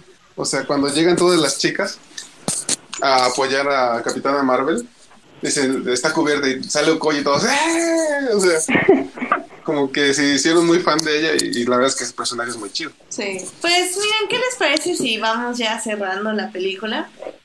Eh, y pues ya, no sé, díganme como sus impresiones finales. Este, Melvin, no sé. pues no te digo, perfecto cierre. Ya con esto puedes cerrar y ya tomar una decisión si seguir viendo el MCU o ya no, o ya acabar con esto. Pues nada, quedé satisfecho con la película. Tú, Uriel, eh, ¿qué conclusión llegaste? Fíjate que esta película, o sea, si me preguntan cuál me gusta más esta Infinity War, pues yo sí tendría que hacer este, una disección de cada una porque es cierto que esta película empieza, pues no sé si decirte lento o pesada, porque, o sea, sí es, es necesario todo eso, creo yo, ver las consecuencias, ver cómo están los seres todos este, decaídos, y luego ya que empiezan a elaborar el plan y luego ya toda la emoción. Yo creo que la mitad de la película le, le doy como un 8, pero a la siguiente como un 12, entonces ya, ya, en promedio tiene, tiene 10. Ya, muy bien. muy Pero no te sé decir si me gusta más la otra. Pues es que la otra es más constante, tiene emociones este, toda la película, ¿no? Pero no tiene esa... lo que Exacto. pasa que Infinity War como que ni siquiera te deja descansar. No. O sea, como que desde que empieza ya es este el- ese meme de apenas estoy llegando y ya están lloviendo vergazos, o sea, es esa, ¿no? y fíjate que en, en lo personal, la, la, la, o sea, a mí lo que me hace llorar en una película, más que lo triste o lo, o, o lo, o lo emocionante, es lo catártico. Y esa escena de Assemble es lo más catártico que he visto en mi vida, entonces, pues sí, fue, fue una emoción que la verdad yo no he experimentado en ninguna otra película en mi vida. Y pues espero que se repita este fin de año. Ojalá que no me decepcione Star Wars. Uy, y uy. este, digo, con Abrams ahí, yo te apuesto, yo les decía ¿no? el otro día en el chat de que seguramente vamos a ver una guerra de fantasmas ahí. Entonces, este, te digo, esta película fue el cierre, pues yo creo que perfecto para todo este mundo que están armando. Y por eso le decía a Di también de que la, el, la vara está muy alta porque pueden hacer películas incluso de mejor calidad, pero que la gente les agarre el cariño que le agarró a todos estos otros está difícil. Ah, Monse, ¿tú qué opinas? Bueno, de conclusión. Yo, yo siempre he dicho que estas películas voy más como fangirl que como crítica frustrada de Twitter, entonces yo fui a, yo fui a disfrutarla, dije que estos 11 años hayan valido la pena y sin duda, sin duda lo hicieron. Yo, o sea, yo lloré de emoción, de tristeza, aplaudí, grité. O sea, para mí, yo se lo dije y se lo repito, esto fue más que una película, fue todo un evento que dudo que en mucho tiempo se vaya, se vaya a repetir, sí, incluyo Star Wars, porque esto es algo que se fue construyendo con muchos tropiezos y todo lo que quieran, pero por 11 años, 22 películas, eh, con actores que en su momento no creíamos que fueran a ser lo que son hoy, digo, hace 11 años Robert Downey Jr. mm, era un actor problemático, ¿no? Tenía problemas con la ley, y hoy es uno de los, probablemente el actor más querido de, Hollywood. Entonces, para mí, yo sí no, no me puedo poner como muy crítica, o sea, ya sé que yo estoy mal, ¿verdad? Pero no me puedo poner muy crítica con esta película porque, digo, es, es más que eso. Pues, Alberto, Pues la verdad es que, pues como, como evento cinematográfico, la verdad es que llegamos a un punto bastante, como dice Melvin, satisfactorio. La verdad es que yo la película la disfruté muchísimo, como dice Monse, es una película que ya no la vas a cuestionar, vas directamente pues a disfrutarla, a vivirla. Y la verdad es que yo la disfruté muchísimo y la verdad es que todo el viaje, digo, han sido altas y bajas en, en todo el universo cinematográfico de las 22 películas que llevamos, pero la verdad es que yo he disfrutado bastante todo este, todo este camino. Eh, sobre todo esta parte como del, del que a mí me da mucha risa porque tengo todavía amigos como super puristas que es como de, ay, es que la gente ya sabe de todos los personajes y solamente era nuestro de los nerds y no sé qué. Ey, amigo, no, eso no es cálmate. purista, eso es, es otra Bueno, cosa. eh, sí, bueno, eh, dije purista por verme menos sangrón, pero la verdad es que eso es lo bonito de esto, ¿sabes? O sea, que, que tú como fan, si seguías los cómics desde antes, ahora puedas compartir la emoción con más gente y que, eh, que al final de cuentas es el chiste de esto, ¿no? O sea, que más gente pueda conocer. Bueno, y a mí también me gusta que más gente los empiece a conocer. Digo, no son tus Claro. personajes, no eres dueño de ellos. Exacto. Cada quien los va a conocer como se le dé la gana, ahora sí que como se le dé la gana y los va a tratar, digo, si a 10 personas se van a encariñar con mi personaje favorito, no me voy a enojar yo. Digo, pues, entre más seamos mejor. Y tienes más con quién hablar del, del tema y con quién más debatir y con quién más querer a tus Eh, eh, personajes, ¿sabes? Y es bonito que, quieran lo que tú quieras y, y que los traten con el respeto, ¿no? Como Spider, eh, perdón, como Superman y Batman. Ah. Ah. Ah. Ay, la verdad es que algo tan sencillo como lo que dijimos hace rato y donde se notó fue la emoción de la gente. O sea, ver la emoción de la gente en la sala llena fue como increíble, ¿sabes? Porque tú gritas y es como de, o sea, la neta, o sea, en tiempos nerds de nerds de closet es como de, híjole, y si grito, ¿qué van a decir? Y no sé qué. No, güey, y ahorita la gente grita de emoción, llora. O sea, cuando, cuando, cuando muere Tony Stark había gente sollozando literalmente ahí, en toda la sala. O sea, Sí, es o como sea, de, era, parecía ¿Qué? funeral de verdad ahí. sí, en serio, o sea, fue O como de, peor. ¿Qué tanto llega a querer la gente a un personaje que, que al final de cuentas eso se- de eso se trata el cine, ¿no? O sea, ¿qué una tanto. No, sí, sí, sí, perdón. Sí, o sea, no de qué tanto llegas a querer a un personaje a- hasta llorarle, ¿no? O sea, creo que creo que también de eso se trata el cine, de, de, de cómo disfrutas y cómo te entregas a una película. O sea, creo que eso me gusta bastante. Mm. Te alejas un poco de esta pretensión de, ay, no, es que los efectos especiales están súper Sí, feos. sí, sí. Ah, es que tiene estos huecos y bueno, o sea, yo siempre me gusta decir que para mí cine es sentir. O sea, Claro. a mí me puedes dar una película perfecta, pero que me aburra, o me puedes dar mamá mía que me va a súper divertir. sí. Sí, la, es la verdad, o sea, digo, hay veces que el cine no necesariamente tiene que ser súper perfecto y decir, yo amo el cine de arte y la chingada, ¿no? Y, y, y me acordé mucho también de, de, de esto, ¿no? De, de- del mentado genocidio cultural que dijo mi queridísimo Alejandro González Iñárritu, ¿no? Y que, y lo digo, o sea, neta, el cine de superhéroes por ahí decían que ya estaba muerto, señores y señores. el No, no ¿Y se va a morir burbuja lleva 10 años rompiendo. mucho tiempo, mucho tiempo. Y lo notamos ahorita. Es una película que en un fin de semana, hizo más de mil millones de dólares. el tope de mil millones de dólares en un fin de semana, o sea, ¿se imaginan lo que es eso? Y lo que le falta, porque aparte hay gente que la va a seguir viendo, o sea, No, pues dicen que las, las funciones de mm, apartadas para el siguiente fin de semana están llenándose también. No, yo yo tuve que comprar de una vez mis boletos, les digo, para, para mañana desde hace varios días porque ya estaba lleno para toda la semana. Digo, mañana es combo lunes, ¿verdad? Y el martes dos por uno. Entonces mucha gente va a aprovechar eso. Sí. y, no, Y y, además y- el miércoles no hay este, trabajo. Ni No se trabaja, sí es ah, sí, aparte el día no madre. laborable. No, y la, verdad es que algo bien interesante que me causa mucho, mucho, mucha curiosidad es que había como pronósticos de, de que la película posiblemente tuviera dificultades en taquilla por la duración. Ja, ja, no, ja, no. ja. Que quieren que ponerle este intermedio. Ay, no. Yo, bueno, no sé neta, ustedes, neta. pero yo ni siquiera me acordé de mi vejiga en la película. O sea, fue así como Sí, yo que tampoco. No. se me hicieron Yo como. Yo llorando por los ojos, no por otros lados. Sí, yo creo, creo que por ahí saqué todos mis líquidos porque sí lloré bastante. De hecho, o sea, yo, yo nada más porque me empezó a llegar un- una notificación al celular, me fijé, ah, chinga, ya van dos horas. No, hombre. Wow. La verdad, la verdad es que sí, o sea, ¿qué más puedo decir? O sea, la verdad es que la película es un, es un, es un, es el punto alto de, de todo este viaje. Es un viaje, fue un viaje muy bonito y fue un viaje muy emotivo.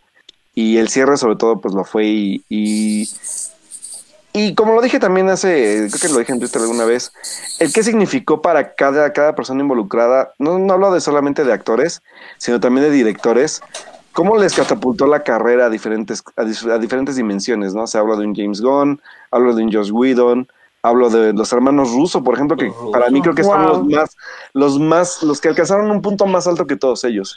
Ya está Y fíjate que yo creo que ellos incluso tenían muchísima presión, ¿no? Porque primero era así como, a ver, aviéntate Civil War, ahora aviéntate toda la culminación de lo que fue todo el universo cinematográfico de Marvel, ahí nada más, ¿no? O sea, tienes a millones de personas confiando en ti. Claro. Entonces pienso que tenían mucha presión y, y la subieron, Sí. la supieron librar. Y es que, o sea, con esa presión de que imagínate qué tal se me pasa lo que al pelmazo de Zack Snyder. Eh, Exacto. No, pero ahorita no, no, ahorita estamos, estamos chupando tranquilos. no, Oiga, yo tengo una confesión muy triste que hacer. ¿Cuál? ¿Cuál? No sentí nada por la muerte de Tony Stark. ¿Sabes por Bueno, yo por lo menos, yo, yo, yo, yo, yo sí le lloré un poquito, pero fue como de, ah, ok, sí me lo esperaba, creo que era más eso. Sí, yo igual. O sea, no es que no me haya dolido, obviamente está- me dolió mucho. No. Pero sí le lloré más a, a Black Widow porque aparte era mi... Albert, creo que Albertito lo sabe y ya... Y si no, ya lo dejamos claro. Estos tres días era mi vengadora favorita. Entonces sí... Sí, digo, o sea, me caía muy bien, era muy simpático, pero mm, yo creo que nunca conecté con él. A mí la verdad es que el final que más me gustó, o sea, ya, ya hablando de cierres de contratos, que igual decimos que podría parecer, todavía no sabemos si cerró contratos tal cual, pero a mí me gustó mucho, mucho el final de Thor. O sea, el final de Thor es súper, súper bueno, Sí, porque creo que el de Thor es el más sensato de todos. O sea, fue como de, la verdad es que yo ya no tengo nada que hacer, ya tuve, ya hice lo que tuve que hacer para sí, salvar o sea. Él era así como de yo era rey porque tenía que serlo, porque me decían, Exacto. pues que te dejo a ti de reina, tú eres buena, te gusta. Ajá, la eh, entrega de ese estandarte se me hizo la más sensata. Sí, me, me gustó mucho y luego él así como que, ah, vamos a echar desmadre con los guardianes. Como esto sí, Sí, les, sí porque- les gusta. pero debió es de chido. haberle dejado el H, el desgraciado. Ah, sí. Sí, sí, sí. No, tenía No, que es recomponer el tiempo. La verdad es que No, también combinó H. Ah, Combinó- el hacha, el- el- la que, la que debió haber El- apuntado a la cabeza. sí, tú eres reina, pero me llevo mi H. Gracias. Gracias, bye. No, sí, la, la verdad es que creo que fue el más sensato, sobre todo porque ya, ya con, eh, con Taika Waititi le habían dado un tono diferente a lo que habíamos visto en las películas anteriores. Y me gustó, o sea, la verdad es que Thor fue para mí el final más sensato. O O sea, más allá de la muerte predecible de Tony Stark, más allá de la muerte del, del, del final condescendiente que se me hizo para mí el del Capitán América, creo que Thor fue que el que de los que más me gustó, la verdad. O sea, fue, sí fue como el más, más, por lo menos, coherente para mí. Fíjate que se- me, me gustó el hecho de que cada personaje, bueno, salvo Black Widow, obviamente, No. pero cada personaje, cada personaje tiene su propia vida, ¿no? O sea, no es como que los Vengadores originales sean todos los hermanos, este, uno cada del otro, ¿no? Sino que, o sea, Tony no solo tenía su familia, tenía a Roddy, tenía A Happy, Peter. a Peter. El Capitán América, Happy. pues él sí estaba medio abandonado, pero él más bien tenía a Bucky y a Sam. Y Thor pues tenía sus Asgardianos, de hecho su mejor amigo era Heimdall, ¿no? Y quien por ahí, bueno, pues Clint tenía su familia, entonces Hulk, no sé si no me acuerdo si tiene alguien, creo que ya no. No. No, ya no. Fíjate que en ese aspecto sí me, o sea, digo, me dolió y yo pienso que con su muerte es lo con lo que más he llorado en toda mi miserable y patética vida de Natasha, pero pienso que incluso, o sea, así tenía que ser. O sea, y ella lo sabía y ella es feliz sacrificándose porque dice, o sea, por fin estoy haciendo algo por ustedes, o sea, yo lo doy todo por ustedes. Yo siempre me quedé con la idea de que a Black Widow la había frencionado este Barton. No, a mí no me Porque, pareció. porque dejan medio en claro, bueno, bueno, medio a entrever que como que se quieren y no son novios en la primera de Avengers, luego ya le inventan la familia. No, let, let friends be friends, please. Sí. Sí, no, definitivamente no. Ay, pero en Pobrecita, fin, ya que no sufra tanto. sí. Y pues sí, o sea, realmente yo comparto, creo que toda su apreciación. O sea, creo que si bien sí me gustan las películas, no soy muy fan. Nunca lo fui. Pero, pero sí es inevitable contagiarte. O sea, como dije, yo llegué a la película con el cerebro apagado para disfrutarla bien. Eh, creo que sí lo logré, sobre todo porque la gente te da una muy buena vibra y te hace gritar. O sea, creo que mi prima me preguntó que si me había gustado y le dije, sí, está buena. Y, y me dijo, pero no manches, o sea, yo creí que me ibas a decir así como, no manches, estuvo increíble porque estabas gritando en el cine y haciéndole como, ¡ah! Le digo, sí, pero es más como, como cuando te subes a la medusa, o sea, gritas, algunos gritan por emoción y otros gritan porque los demás están gritando, entonces así fue un poco así. Y creo que está bien, como dicen, no, no comparto un poco la visión de, no comparto la visión de Monse sobre las películas, eh, pero sí creo que en este aspecto eh, la película es, es muy disfrutable en el momento que la estás viendo con, y con, con, la, con quien las estás viendo. Y pues sí, o sea, definitivamente el construir este universo Marvel lo hizo muy, muy, muy bien. Y yo estoy más emocionada por la etapa que sigue, más que por esta que cerró. Y pues yo solo espero que no nos defrauden y nos den lo que anunciaron con tanto bombo y platillo en el final de Avengers Endgame. Pero bueno. Oye, lo, lo de Monse que decías de crítica amargada era de ella, ¿eh? No, no, no, no se refería a nadie más. No, no, o sea, es, Sí, yo, yo, yo no dije nombres, o sea, nada, nada más me dio film. No, y aún así ya sé como qué nombre dirías. Pero no, yo, yo lo digo más como la idea de apreciación cinematográfica. O sea, yo creo que una película no. O sea, una película perfecta no es aburrida, sino que es perfecta en sí. Eh, pero muchos definen una película perfecta como algo que no es de superhéroes, lo cual no creo que sea correcto. Pero bueno, como vimos, creo que tal vez no lo diseccionamos tanto en las partes malas, pero bueno, Endgame sí tiene muchas partes malas en narrativa, pero bueno, no importa, porque te estás divirtiendo y estás teniendo muchos feels y está muy bien construido, entonces al final del día eso no importa si, si te da las emociones necesarias que necesitas para, para llorar y para gritar y para reír, entonces podemos tener en cuenta que no es la película del siglo, pero que sí es una película que al menos se queda en los corazones de muchas personas. Y creo que eso también es muy importante. Bueno, pues, ¿qué les parece si vamos rapidísimo nada más a hablar tantito del episodio de Game of Thrones? Nada más otra hora. No, no, no, lo hacemos rápido, no hay, no hay mucho que decir, siento yo, creo. Uh, Pero bueno, vamos, vamos a hablar, vamos a hablar tantito. ¿er- er- ¿Eres Team Ash? No me gustó. o Team... Ay, qué maravilla. Pues ahorita vemos. Vamos a averiguarlo en nuestra Ah. sección de series. ¡Vámonos!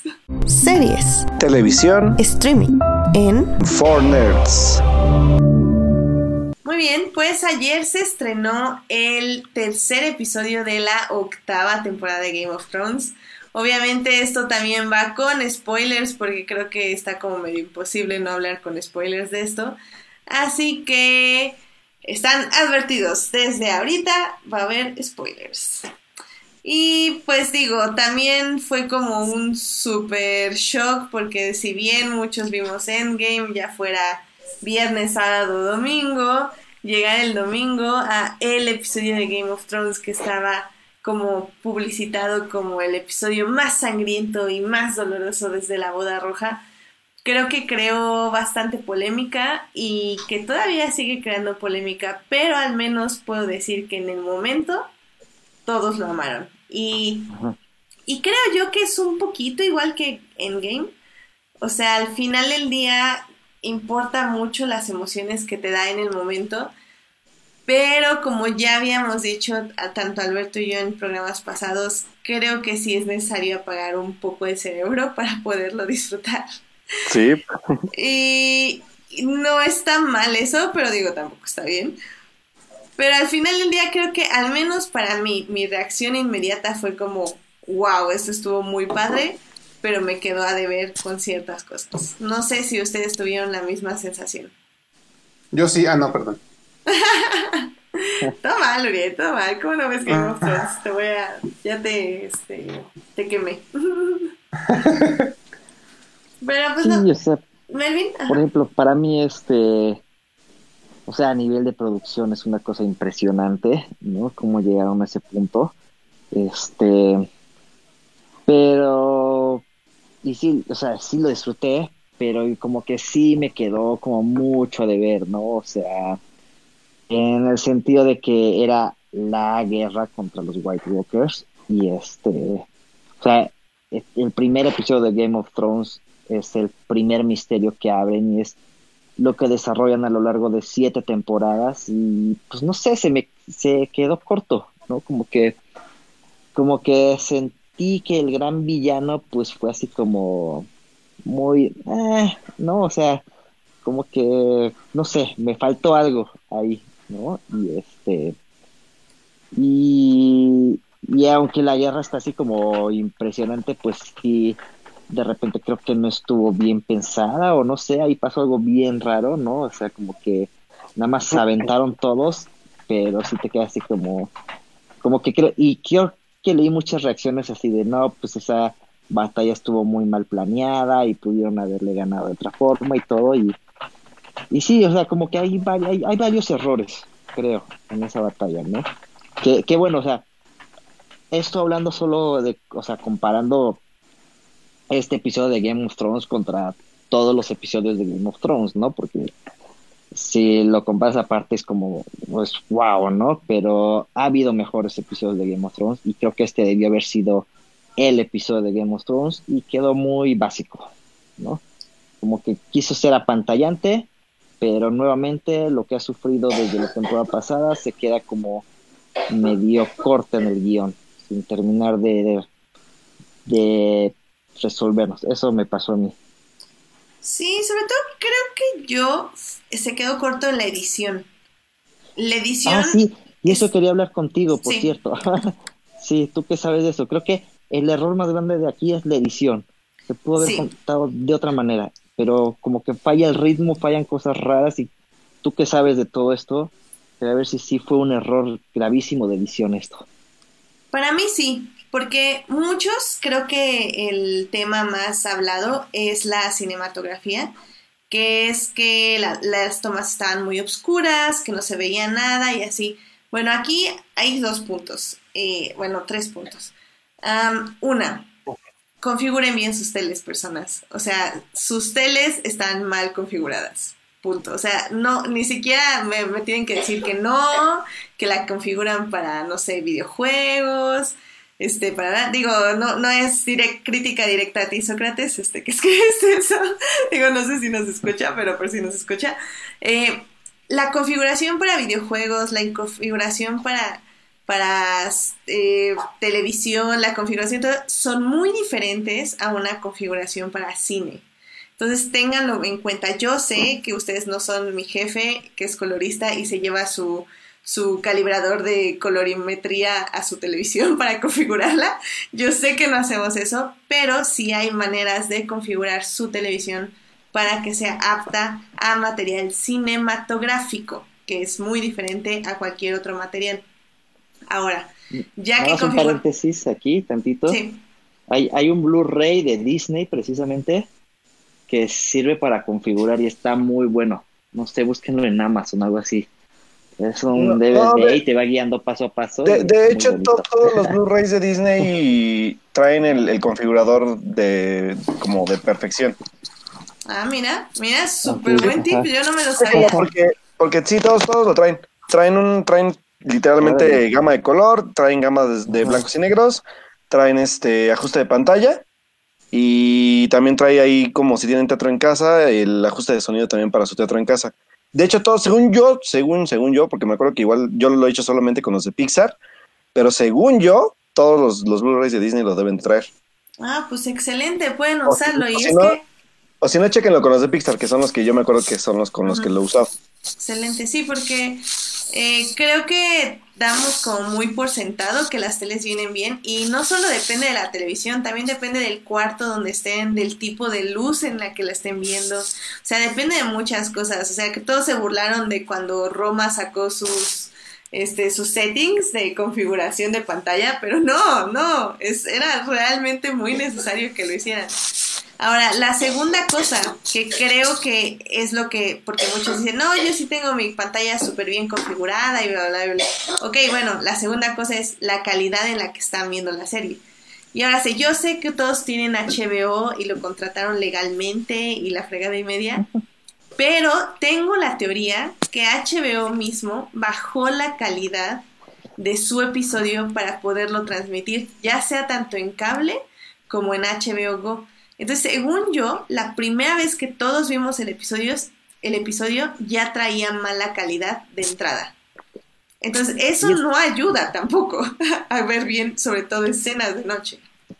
Porque Creo yo lo vi la aquí- segunda vez Ajá. y según yo la segunda vez ya se veía en mejor calidad. Entonces, Yo lo empecé a ver en HBO Go y se veía mejor que la señal normal, nada más que ya los últimos 10 minutos se cayó la señal y cambiamos Qué raro. a HBO normal y sí, ves, se me bajó muchísimo. ¿Quién sabe qué?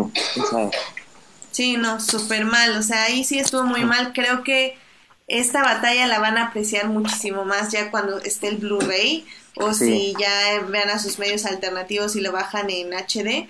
Creo que ya se va a apreciar muchísimo más. Ya sí calibraron su televisión y aparte ya tienen el archivo en buena calidad, no en 720, no en 480, en 1080. 80. Chequenlo bien, por favor. Búsquenlo en Y- las páginas piratas apropiadas. Sí, y con una buena compresión, porque también eso importa. La compresión importa mucho. Así Medios que alternativos, por favor. medios alternativos con buenas compresiones. Bueno, esos fueron los dos asuntos que también.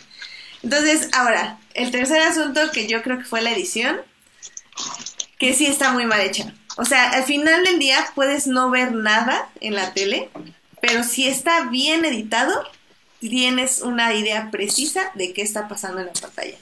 O sea, fue como Transformers. Fue como Transformers, o sea, yo hasta que no me contaron qué pasaba en el tráiler, supe qué había pasado con los dragones. O sea, fue así un desastre horrible porque nunca entendías qué estaba pasando. Creo que lo que más me molestó de toda la edición es que yo, o sea, si a mí me preguntas qué pasó en la, en la serie, bueno, ¿quién sobrevivió? Sobrevivieron nuestros seis personajes favoritos y ya. Todos los demás murieron porque yo estoy segura que no vivió ni un campesino, ni un soldado, ni un nada. O sea, porque todo el momento nada más veíamos gente morir, o sea, gente random morir, y nuestros héroes sobreviviendo. Nunca vi soldados peleando y sobreviviendo. Nunca vi campesinos peleando y sobreviviendo. Nunca vi, o sea, nunca vi nada. Según yo, nada más estaban peleando seis personas contra todos los zombies. Y eso creo que me parece el error más grande de toda la edición. Incluso Oye, la forma en que es- desaparecen los Dothraki es horrible, sí. Sí. Bueno, ¿Qué? eso es como de la trama, pero sí también es horrible. No, para aparte es ahorrarse literalmente como 100 mil baros de dólares en producción, pero bueno. Sí. ¿Qué pasó? Oigan, y sí, sí es cierto el meme ese que vi que estaba la batalla de, de Winterfell toda loca. Y dicen, mientras tanto, Daenerys y Jon Snow, y ya ponen la imagen de Aladdin y de Jasmine en la alfombra volador. Sí, la verdad sí es real. Eh, creo que hay un problema muy grave con Game of Thrones, que es que sus personajes están muy mal escritos. Eh, O sea, no está el gordo loco este. eh, no, no, ya no lo está haciendo él y creo que con eso perdió muchísimo. Eh, Daenerys y Jon son un cero a la izquierda todo el tiempo. O sea, hicieron una cosa, pero pudo haberle hecho otro personaje. O sea, sinceramente, estaba muy mal hecho. Eh, la mejor escrita fue Arya, obviamente. Creo que tuvo un gran desarrollo durante todo el episodio.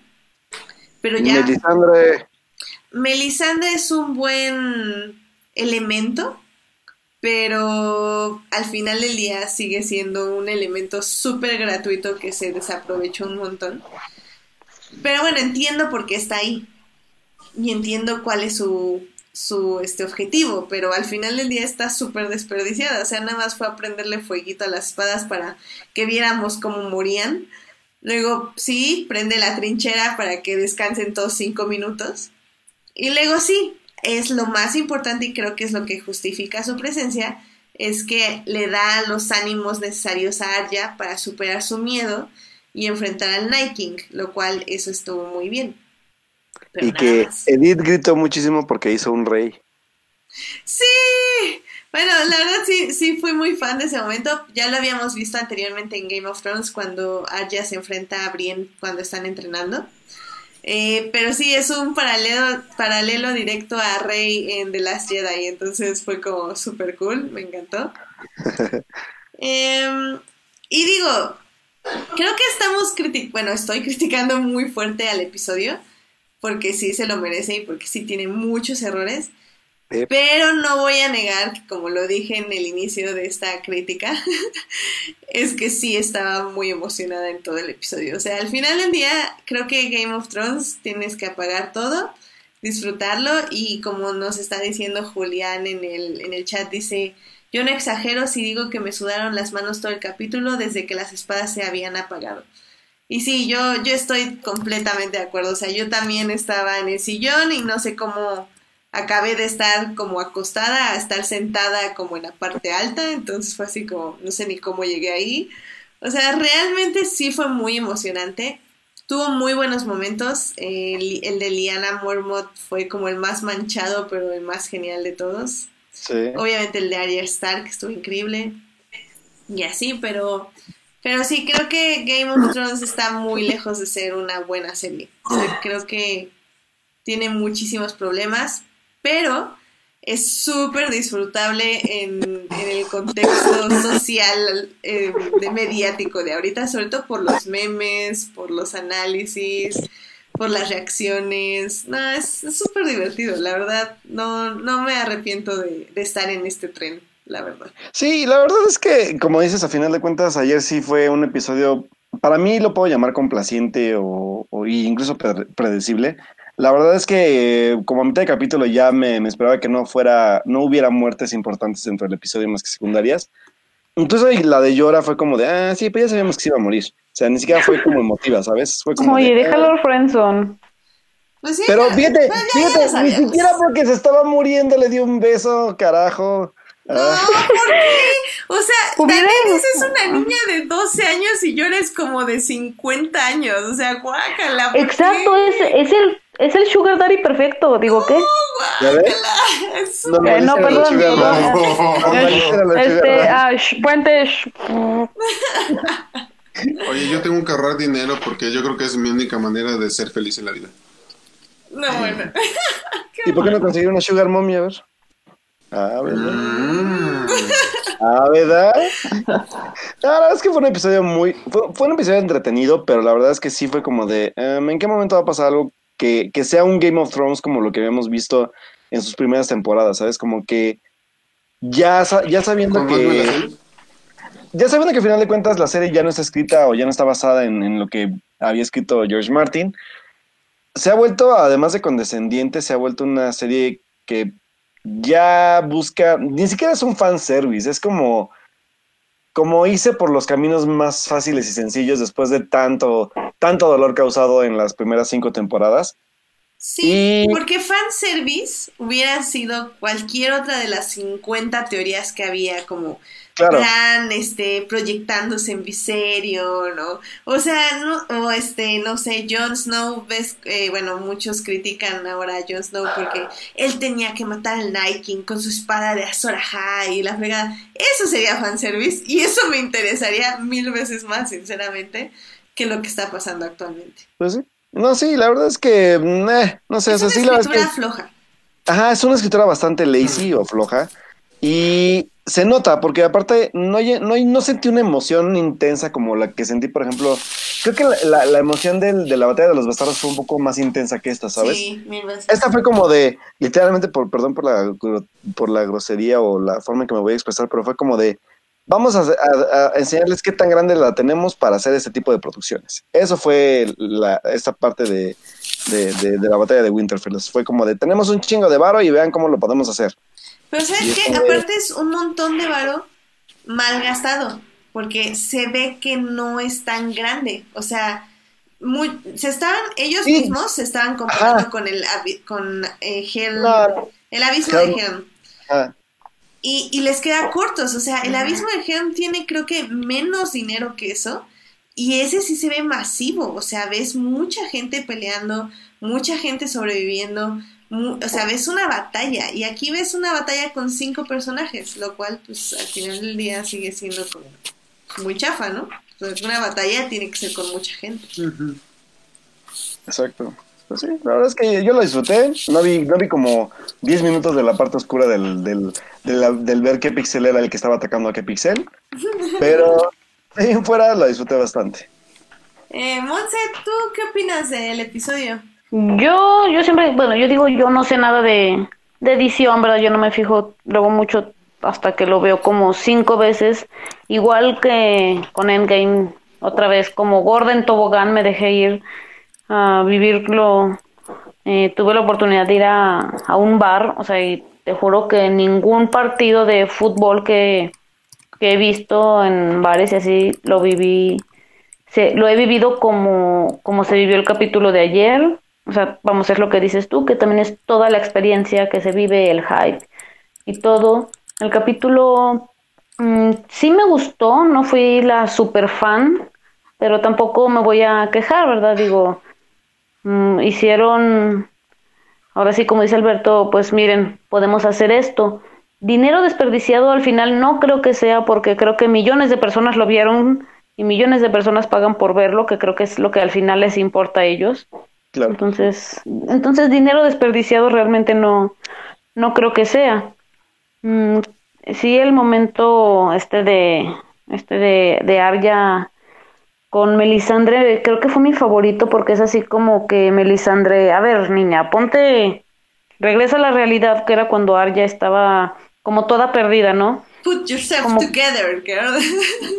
Sí, o sea, así como que, ¿qué hago? ¿Qué hago? ¿Qué está pasando? Que era lo que le habían dicho en el capítulo pasado, ¿no? O sea, no sabes a lo que te enfrentas.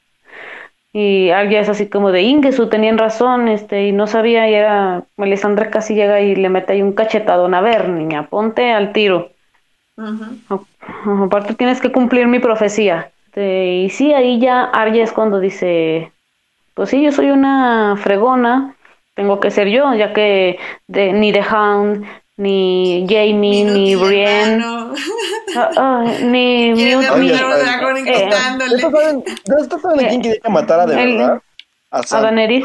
Sam fue Ah. como, ay, ya muere. Oye, Oye, pero lo dejaron en visto tan horrible yo. Sí, es que fue tan, tan poco importante para la trama que hasta, hasta Jon Snow ni le importó, la neta. O sea, Sí, o sea, y, y es su mejor amigo. Yo no entiendo cómo no se murió. O sea, se la pasó en el suelo todo el maldito capítulo. O sea, Déjame decirte que nosotros los inútiles tenemos mucha suerte para esas cosas.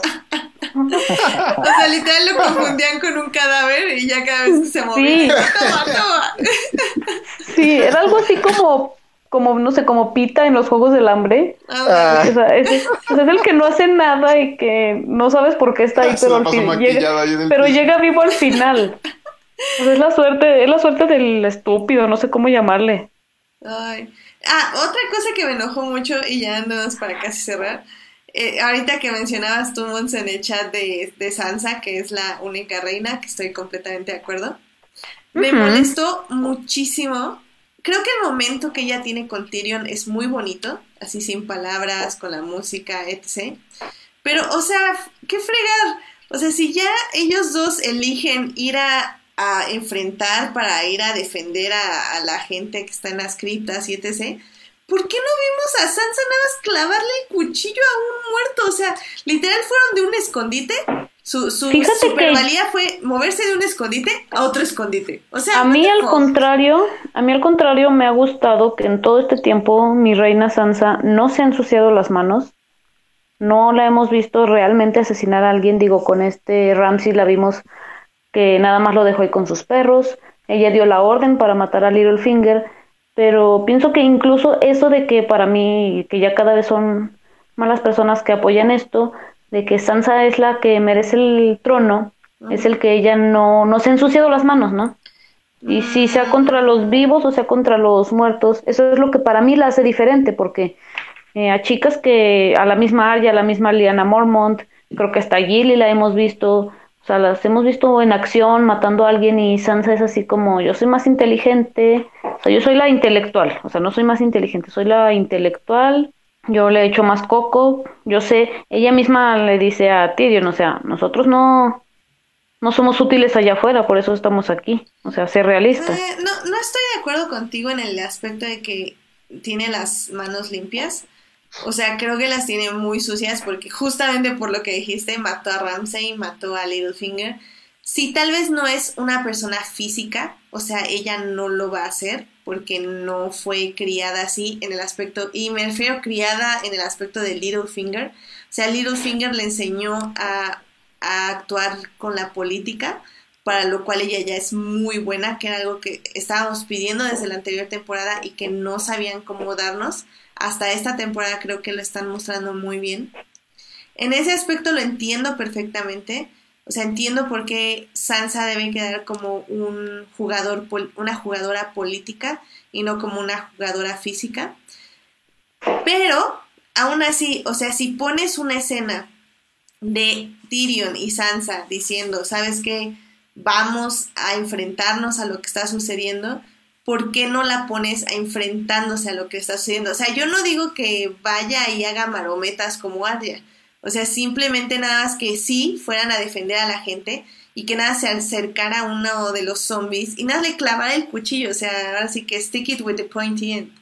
Y ya, o sea, no pedía que hicieran nada más más que defender a su gente, que era lo que ella dijo que iba a hacer. Aún esto lo culpo no tanto al guion, sino a la edición, porque la edición sigue estando mal hecha. Siento que sí estaba esa escena, pero no la vimos en la edición. O sea, como que tengo ese feeling, pero no lo sé. Tendríamos que verlo en el 40 minutos de material detrás de cámaras que sacó HBO y que no he tenido la oportunidad de ver, pero pues a ver si sale algo de eso, que no creo. Bueno, pues yo creo que con esto podemos ya terminar el programa. Ay, Sí, ya, ya, sí, como bien dijiste, Uriel, este, nos, este, alargamos unos más, unos minutos más, porque siempre lo hacemos, pero, uy, me acabo de enterar que se pronuncia Arya. Arya, mm, sí, sí, ¿no? Sí, Yo pensé que era Arya. Arya. Arya. Arya, Arya. Bueno, yo, Lo pronuncian como sin la R, más o menos, Aya. Bueno, yo he visto que Aya. Oh, ya. Sí. algo así. Bueno, yo así lo así lo pronuncia ella, ¿verdad? My name, my name is Aya Stock from Winterfell. Muy Winterfell. Ay, qué bonito hablan todos. Pero en fin. Son Muy bien. ingleses. Son ingleses, efectivamente. Ah, Pues muchas gracias por acompañarnos en este especial, chicos. Monse, ¿dónde te puede encontrar nuestro querido público para seguirte y hablar contigo y, y así? A mí me pueden encontrar en mi cuenta de Twitter que es arroba montsebernalg. Ahí podemos platicar de todo, incluso hasta de lo que no sé, ¿verdad? Siempre voy a dar alguna opinión, ¿por qué no? De, de series, de películas, de deportes. Ahí platico, me gusta mucho platicar de deportes, sobre todo de NFL, ahora que ya fue el draft. Eh, y también nos pueden seguir en La Cuarta Pared en Facebook. Eso. Muy bien. Eh, Uriel, ¿a ti dónde te puede encontrar nuestro público? Bueno, este, aquí con la publicidad obligada a nuestro podcast, Crónicas del Multiverso. Ahí se encuentran en Facebook. Creo que teníamos un Twitter en algún momento, pero creo que ya no se usa. Y bueno, si, es, si en lo personal gustan agregarme en Facebook, así aparezco como Uriel Botello. Siempre es bueno tener eh, nuevos amigos este, en redes para platicar de cosas banales. Y, y, bueno, pues nuestro podcast en la hora más civilizada del mundo, jueves a la medianoche. y nada más. Muy bien, muy bien. Es una manera de decirlo, definitivamente. Eh, Melvin, ¿a dónde te, de dónde te pueden encontrar nuestro público? En Twitter e Instagram como Melbo188. Excelente. Eh, Alberto, Y a mí, chicos, me pueden encontrar en Twitter como Alberto Molina con doble O y pues ahí estaremos, estoy publicando pues hablando todo este tipo de cosas nerds que nos encantan hablar. Eh, igual pues algunas cosas que estamos haciendo igual aquí con Monse en la cuarta pared también y con todo el equipo pues de ellos y que pronto sabrán más de algo que estamos preparando por Nerds y la cuarta pared juntos. Así que pues esténse pendientes y pues recuerden también que por ahí tenemos próximamente regalitos para ustedes. Esténse pendientes también de los programas para ver que vamos a estar regalando de cómics el Free Comic Book Day. Y recuerden pues también asistir a Comic Castle para, para adquirir, bueno, para ir por sus máximos, recuerden seis cómics que se pueden llevar. Y así que pues bueno chicos, es todo y nos estamos leyendo en Twitter y nos escuchamos el próximo lunes. Oye, ¿la W es en Alberto o en Molina? En Molina. Oh, muy bien. Si quieren, luego les cuento la historia en Twitter si me preguntan. Es muy divertido. Muy bien, y también recuerden de este Fr- Free Comic Book Day en Querétaro. Es el 4 de mayo, creo que no habíamos dicho la fecha, entonces 4 de mayo, ahí Free Comic Book Day en Comic Castle Querétaro. Y se pueden llevar un pin, así que los pines ¿Coincide con May the Fourth? Exactamente, pura celebración. De hecho, tienen también cómics de Star Wars, así que pues pueden ir y comprar o adquirir gratis cómics de Star Wars, lo cual sería un doble win. Cómic Mm. y celebran Star Wars. Yay. Estaría muy bien, la verdad. y pues a mí me pueden encontrar en HT Idea. Eh, pues ya saben, me estoy poniendo al día con Sabrina, la cual estoy disfrutando muchísimo. Y pues también Algunos estoy- dicen que es una mentada de... A mí me está gustando mucho la segunda temporada, creo que está mucho mejor que la primera. Así Sí. que... Ah, mira, ya Monse ya la terminó, ¿verdad, Monse? Uy, sí. Eh, y ya terminaste, Ese día. Y ya terminaste también Drive to Survive, ¿verdad? Me falta un capítulo, es que Chihuahua, Muy bien. ya casi. Ah, no, pues que te iba a romper el corazón. No, no, mira. No, no, no, no. El, que me, No, el que me rompe el corazón siempre es Alberto. Uh, Ah, ya, No, no, es que yo en serio sí quiero aprender de eso, entonces sí. de, de romper Pero, corazones. pero como que de repente, no, de eso ya tengo experiencia, este, ¡Ay! en eso soy máster. ¿Rompiéndolos o...? Pues para los dos lados, campeón. Ah. Bueno, eh, no, es este... Michemi. Sí, sí, sí. Sí, pero ahí está. Entonces, cuando lo termines, Monse, eh, ya sabes, pues venir al podcast y preguntarme cosas de Drive to Survive. Sí, porque que la verdad- esperando. La verdad a veces sí es como que mucha información, digo, para alguien que no que no lo ha visto, bueno, que no ha visto nunca una carrera, algo así, como que de repente sí es mucha información, Pues, al menos. Al menos así lo siento yo, como que de repente me, me revolujo, ¿no? Como que me hago bolas, digo, ah, caray. ¿Y esto por qué? ¿Y esto de... sí, Estas claro. llantas porque de-. ¿Y por qué de repente es así y ahora es así? pues sí, sí, sí, lo, lo entiendo perfectamente. Así que también no se les olvide ver Fórmula 1 para que entiendan un poquito más. La siguiente carrera es en España, es dentro de 15 días, así que Jolines. Exactamente. Entonces, busquen que luego, eh, sé que tienen que tener cable para ver Fórmula 1, pero luego Escudería Telmex pone las carreras gratis en su página de internet. Entonces, es una buena forma de empezar a ver Fórmula 1, aunque no la vean en vivo. A veces la pasa en vivo y a veces no. Eh, aunque no la vean en vivo, pues pueden ver carreras y pues se pone interesante. ¿Quién no? Por favor, todos HBO, Amazon Prime, YouTube Red, lo que sea. Se está ahogando. Muy bien, pues muchísimas gracias a quienes nos acompañaron en el chat, que estuvo este Julián García, Estás centrado, Julián. Jorge Arturo Aguilar, estuvo Joyce un ratito con nosotros y si no mal recuerdo estuvo este Julio, creo que es Blind Kraken, estoy casi segura. Este, pues sí, muchísimas gracias por acompañarnos en el chat. De hecho, Julián García está promoviendo el Twitter de Crónicas del Multiverso, que es arroba multiverso. A mí me Ah, consta mira, sí existe. Sí, sí existe, pero me consta Digo, que obvio, no le sí, ponen obvio, obvio, sí atención. ¿Qué mamá hacer? Ay, vaya, ay, caray. No le ponen mucha atención, pero bueno, por ahí también pueden. No, no Es los contacten por ahí. Nada más eh, los pueden contactar solo por Facebook, pero pueden arrobarlos en Twitter también. Pueden echar la culpa a Héctor de eso. Sí, efectivamente.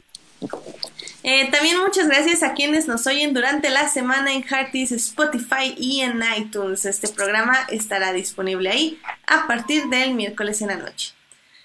El próximo lunes no tengo idea de qué hablaremos, pero seguro vamos a hablar de muchas cosas y va a estar muy divertido y va a estar increíble, así que acompáñennos y pues ahí estaremos para discutir lo que viene. Así que... Tal vez ya hayas visto Shira. Tal vez se haya visto Shira, sí es cierto, Shira. ¿qué Oye, pasó? Edith. Edith, mañana empieza la nueva temporada de, de 100. Oh my god, no, ya, no valió. esto, por favor, es mucho. Ok, Sabrina, The Hundred, terminar Legends of Tomorrow y... ¿Y qué más ¿Cómo que no lo has terminado? Trek. Star Trek, ah, ok, ok. Este, sí, me tengo que poner al día con muchas series, básicamente. En fin, Tú pues puedes. sí, yo puedo, yo puedo. Pues, Yo no, pero tú sí. Eh, bueno, pues muchas gracias por acompañarnos, chicos. Este, gracias Melvin, gracias Monse, gracias Uriel, cuídense mucho y esperemos, esperamos tenerlos aquí Ah. pronto de nuevo. Gracias por la invitación. Siempre gracias. Uh, cuídense, muchachos. Igual ustedes, muchachitos. Y pórtense bien, Bye. por Dios. Bonita semana. Siempre, nosotros siempre. Adiós. Bye. Bye. Bye. Bye.